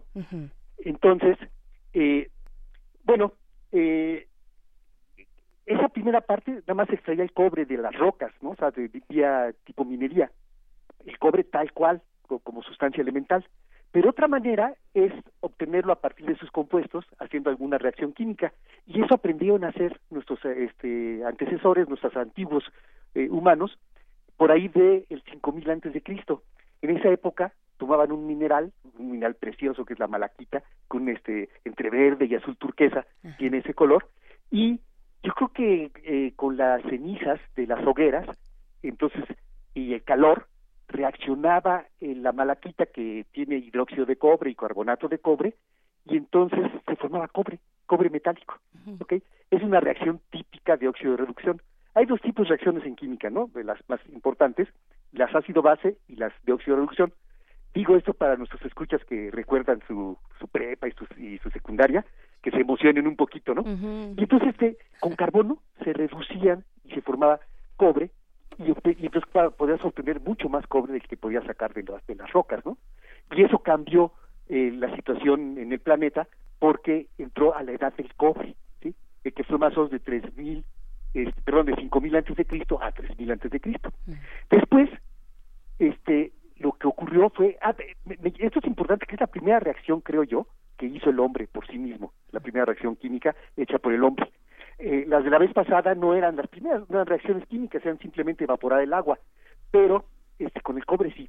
Y luego después hicieron lo mismo, pusieron malaquita, pusieron otro mineral, un mineral de estaño que se llama casiterita y que contiene dióxido de estaño. Aquí lo que importa es que al mismo tiempo se, eh, se obtenían el cobre y el estaño y con el calor se fundían y al fundirse se mezclaban y formaban una aleación. Entonces hay dos tipos de mezclas ¿no? en química, las mezclas que se notan a simple vista y las que no se notan a simple vista, que se llaman soluciones. Las aleaciones son soluciones sólidas y entonces parecen ser un solo material, pero en realidad son varios materiales mezclados. Y ahora lo que se obtuvo fue bronce, ¿sí? con un, digamos, este entre eh, 3 y 20% de estaño este, mezclado con cobre, esos más o menos son las, la composición del bronce. Y bueno, con el bronce se hicieron que armas, monedas, utensilios, esculturas, joyería, la, la turquesa que es preciosa, eh, medallas, de todo. Y obviamente en las esculturas y en las este, construcciones eh, que estaban hechas de cobre y de bronce, al, al estar a la intemperie, iban reaccionando con, con- con el dióxido de carbono que hay en, el- en la intemperie y se formaba otra vez el carbonato de calcio. Aquel carbonato de calcio original que estaba en la malaquita se vuelve a formar y se forma una peliculita que le llaman pátina, ¿sí? que es esa es esa material verde, esa película verde que está encima de las esculturas. Lo tuvimos aquí en el Palacio de los Deportes durante mucho tiempo y, y, digamos uno va a Europa y encuentra todas esas esculturas de bronce y de cobre, este verdes, ¿no? Y entonces lo cual es eh, muy bonito, ¿no? Este, las propiedades del cobre tienen que ver, como tú bien comentabas hace un rato, con dónde está ubicado. Está en el grupo 11. El cobre está en el grupo 11, que es parte del bloque D. De hecho, es la penúltima columna del bloque D. Y este y eso pues lo que hace es que puede eh, o perder un electrón o perder dos electrones. Y ese jueguito de perder uno o perder dos electrones es lo que le da mucho de sus propiedades. Comparte el grupo con otros dos preciosos elementos que son el oro y la plata. Y entonces los tres son suaves, maleables, quiere decir que se pueden hacer láminas con ellos, dúctiles, quiere decir que los puedes estirar y hacer hilos o alambres con ellos. Y por supuesto los tres son muy buenos conductores de la electricidad. De hecho, el mejor para conducir la electricidad es la, es la plata. El cobre es el segundo mejor. ¿sí? Este, bueno, el cobre es importantísimo actualmente, ya no, aunque ya estamos en la edad de bronce, por toda la cuestión esta de eh, la, parte eléctrica, ¿no? De los cables que se usan siempre con cobre. De hecho, es el tercer metal más utilizado en el mundo después del hierro y del aluminio. Entonces, es así, súper, súper importante. Y este, y además el cobre también tiene que ver con los seres vivos, porque este eh, está en muchas enzimas, en varias enzimas que tienen que ver con la transferencia de electrones y que tienen que ver con el transporte de oxígeno, ¿sí? O sea, ahí hay este eh, hace un este una especie de eh, colaboración, ¿no? Con otras enzimas que tienen hierro, eh, y las en las que está el, el cobre, por ejemplo, el citocromo C o la este la plastocianina, este la- y entonces esas están involucradas justamente en la, el asunto de la transferencia de electrones y en la reducción del oxígeno a agua. Y de ahí pueden salir también este energía que se puede utilizar para la formación de los ATPs que los ATPs son la moneda no de la energía en este en la este en los seres vivos. ¿ok? y bueno ya nomás este ahí me gustaría nada más quiero decirte una cosa. Este yo me enamoré de la malaquita mucho antes de, de ir a- sabía que iba a estudiar química cuando yo era niño quizás en secundaria leí un poema de este Rubén Darío donde menciona la malaquita Mm, claro. entonces este Margarita. pues, si usted si tú me das permiso me gustaría leer un fragmento de, de ese poemita nada más para que la gente este escuche Sí, sí, sí, es, digo, es, ideal para, para cerrar para cerrar con, con, con Margarita. Y además la malaquita está ahora en el castillo de Chapultepec, exponida en grandes columnas, en grandes vasos. Ah, claro. Está ahí en el, en el castillo de Chapultepec y se puede tocar, se puede ver, es maravillosa. Pues con eso sí, vamos a despedirlo. Doctor Plinio Sosa, académico de tiempo completo de la Facultad de Química, a cargo de esta nueva sección 50 años, 150 años de la tabla periódica. Vamos con este poema, por favor. Ah, rapidísimo. Se- eh, Es, es un poema que le hizo a Margarita de Baile, que en este entonces una niña de seis años, que le pidió que le escribiera un cuento. Y entonces empieza, nada más hacer el puro empiece. Dice, Margarita, está linda la mar, y el viento lleva esencia sutil de azar. Yo siento en el alma una alondra cantar tu acento. Margarita, te voy a contar un cuento. Este era un rey que tenía un palacio de diamantes, una tienda hecha del día y un rebaño de elefantes, un kiosco de malaquita, un gran manto de tisú y una gentil princesita, tan bonita Margarita, tan bonita como tú. Fantástico, pues nos tocó poesía doble el día de hoy, este miércoles. Doctor Plinio Sosa, muchísimas gracias. Nos encontramos la próxima semana. Sí, nos vemos la semana próxima. Saludos a todos. Muchas gracias, Plinio. Hasta luego. Pues ya nos vamos. Eh, esto fue Primer Movimiento. El mundo desde la universidad. Radio UNAM presentó Primer Movimiento. El mundo desde la universidad.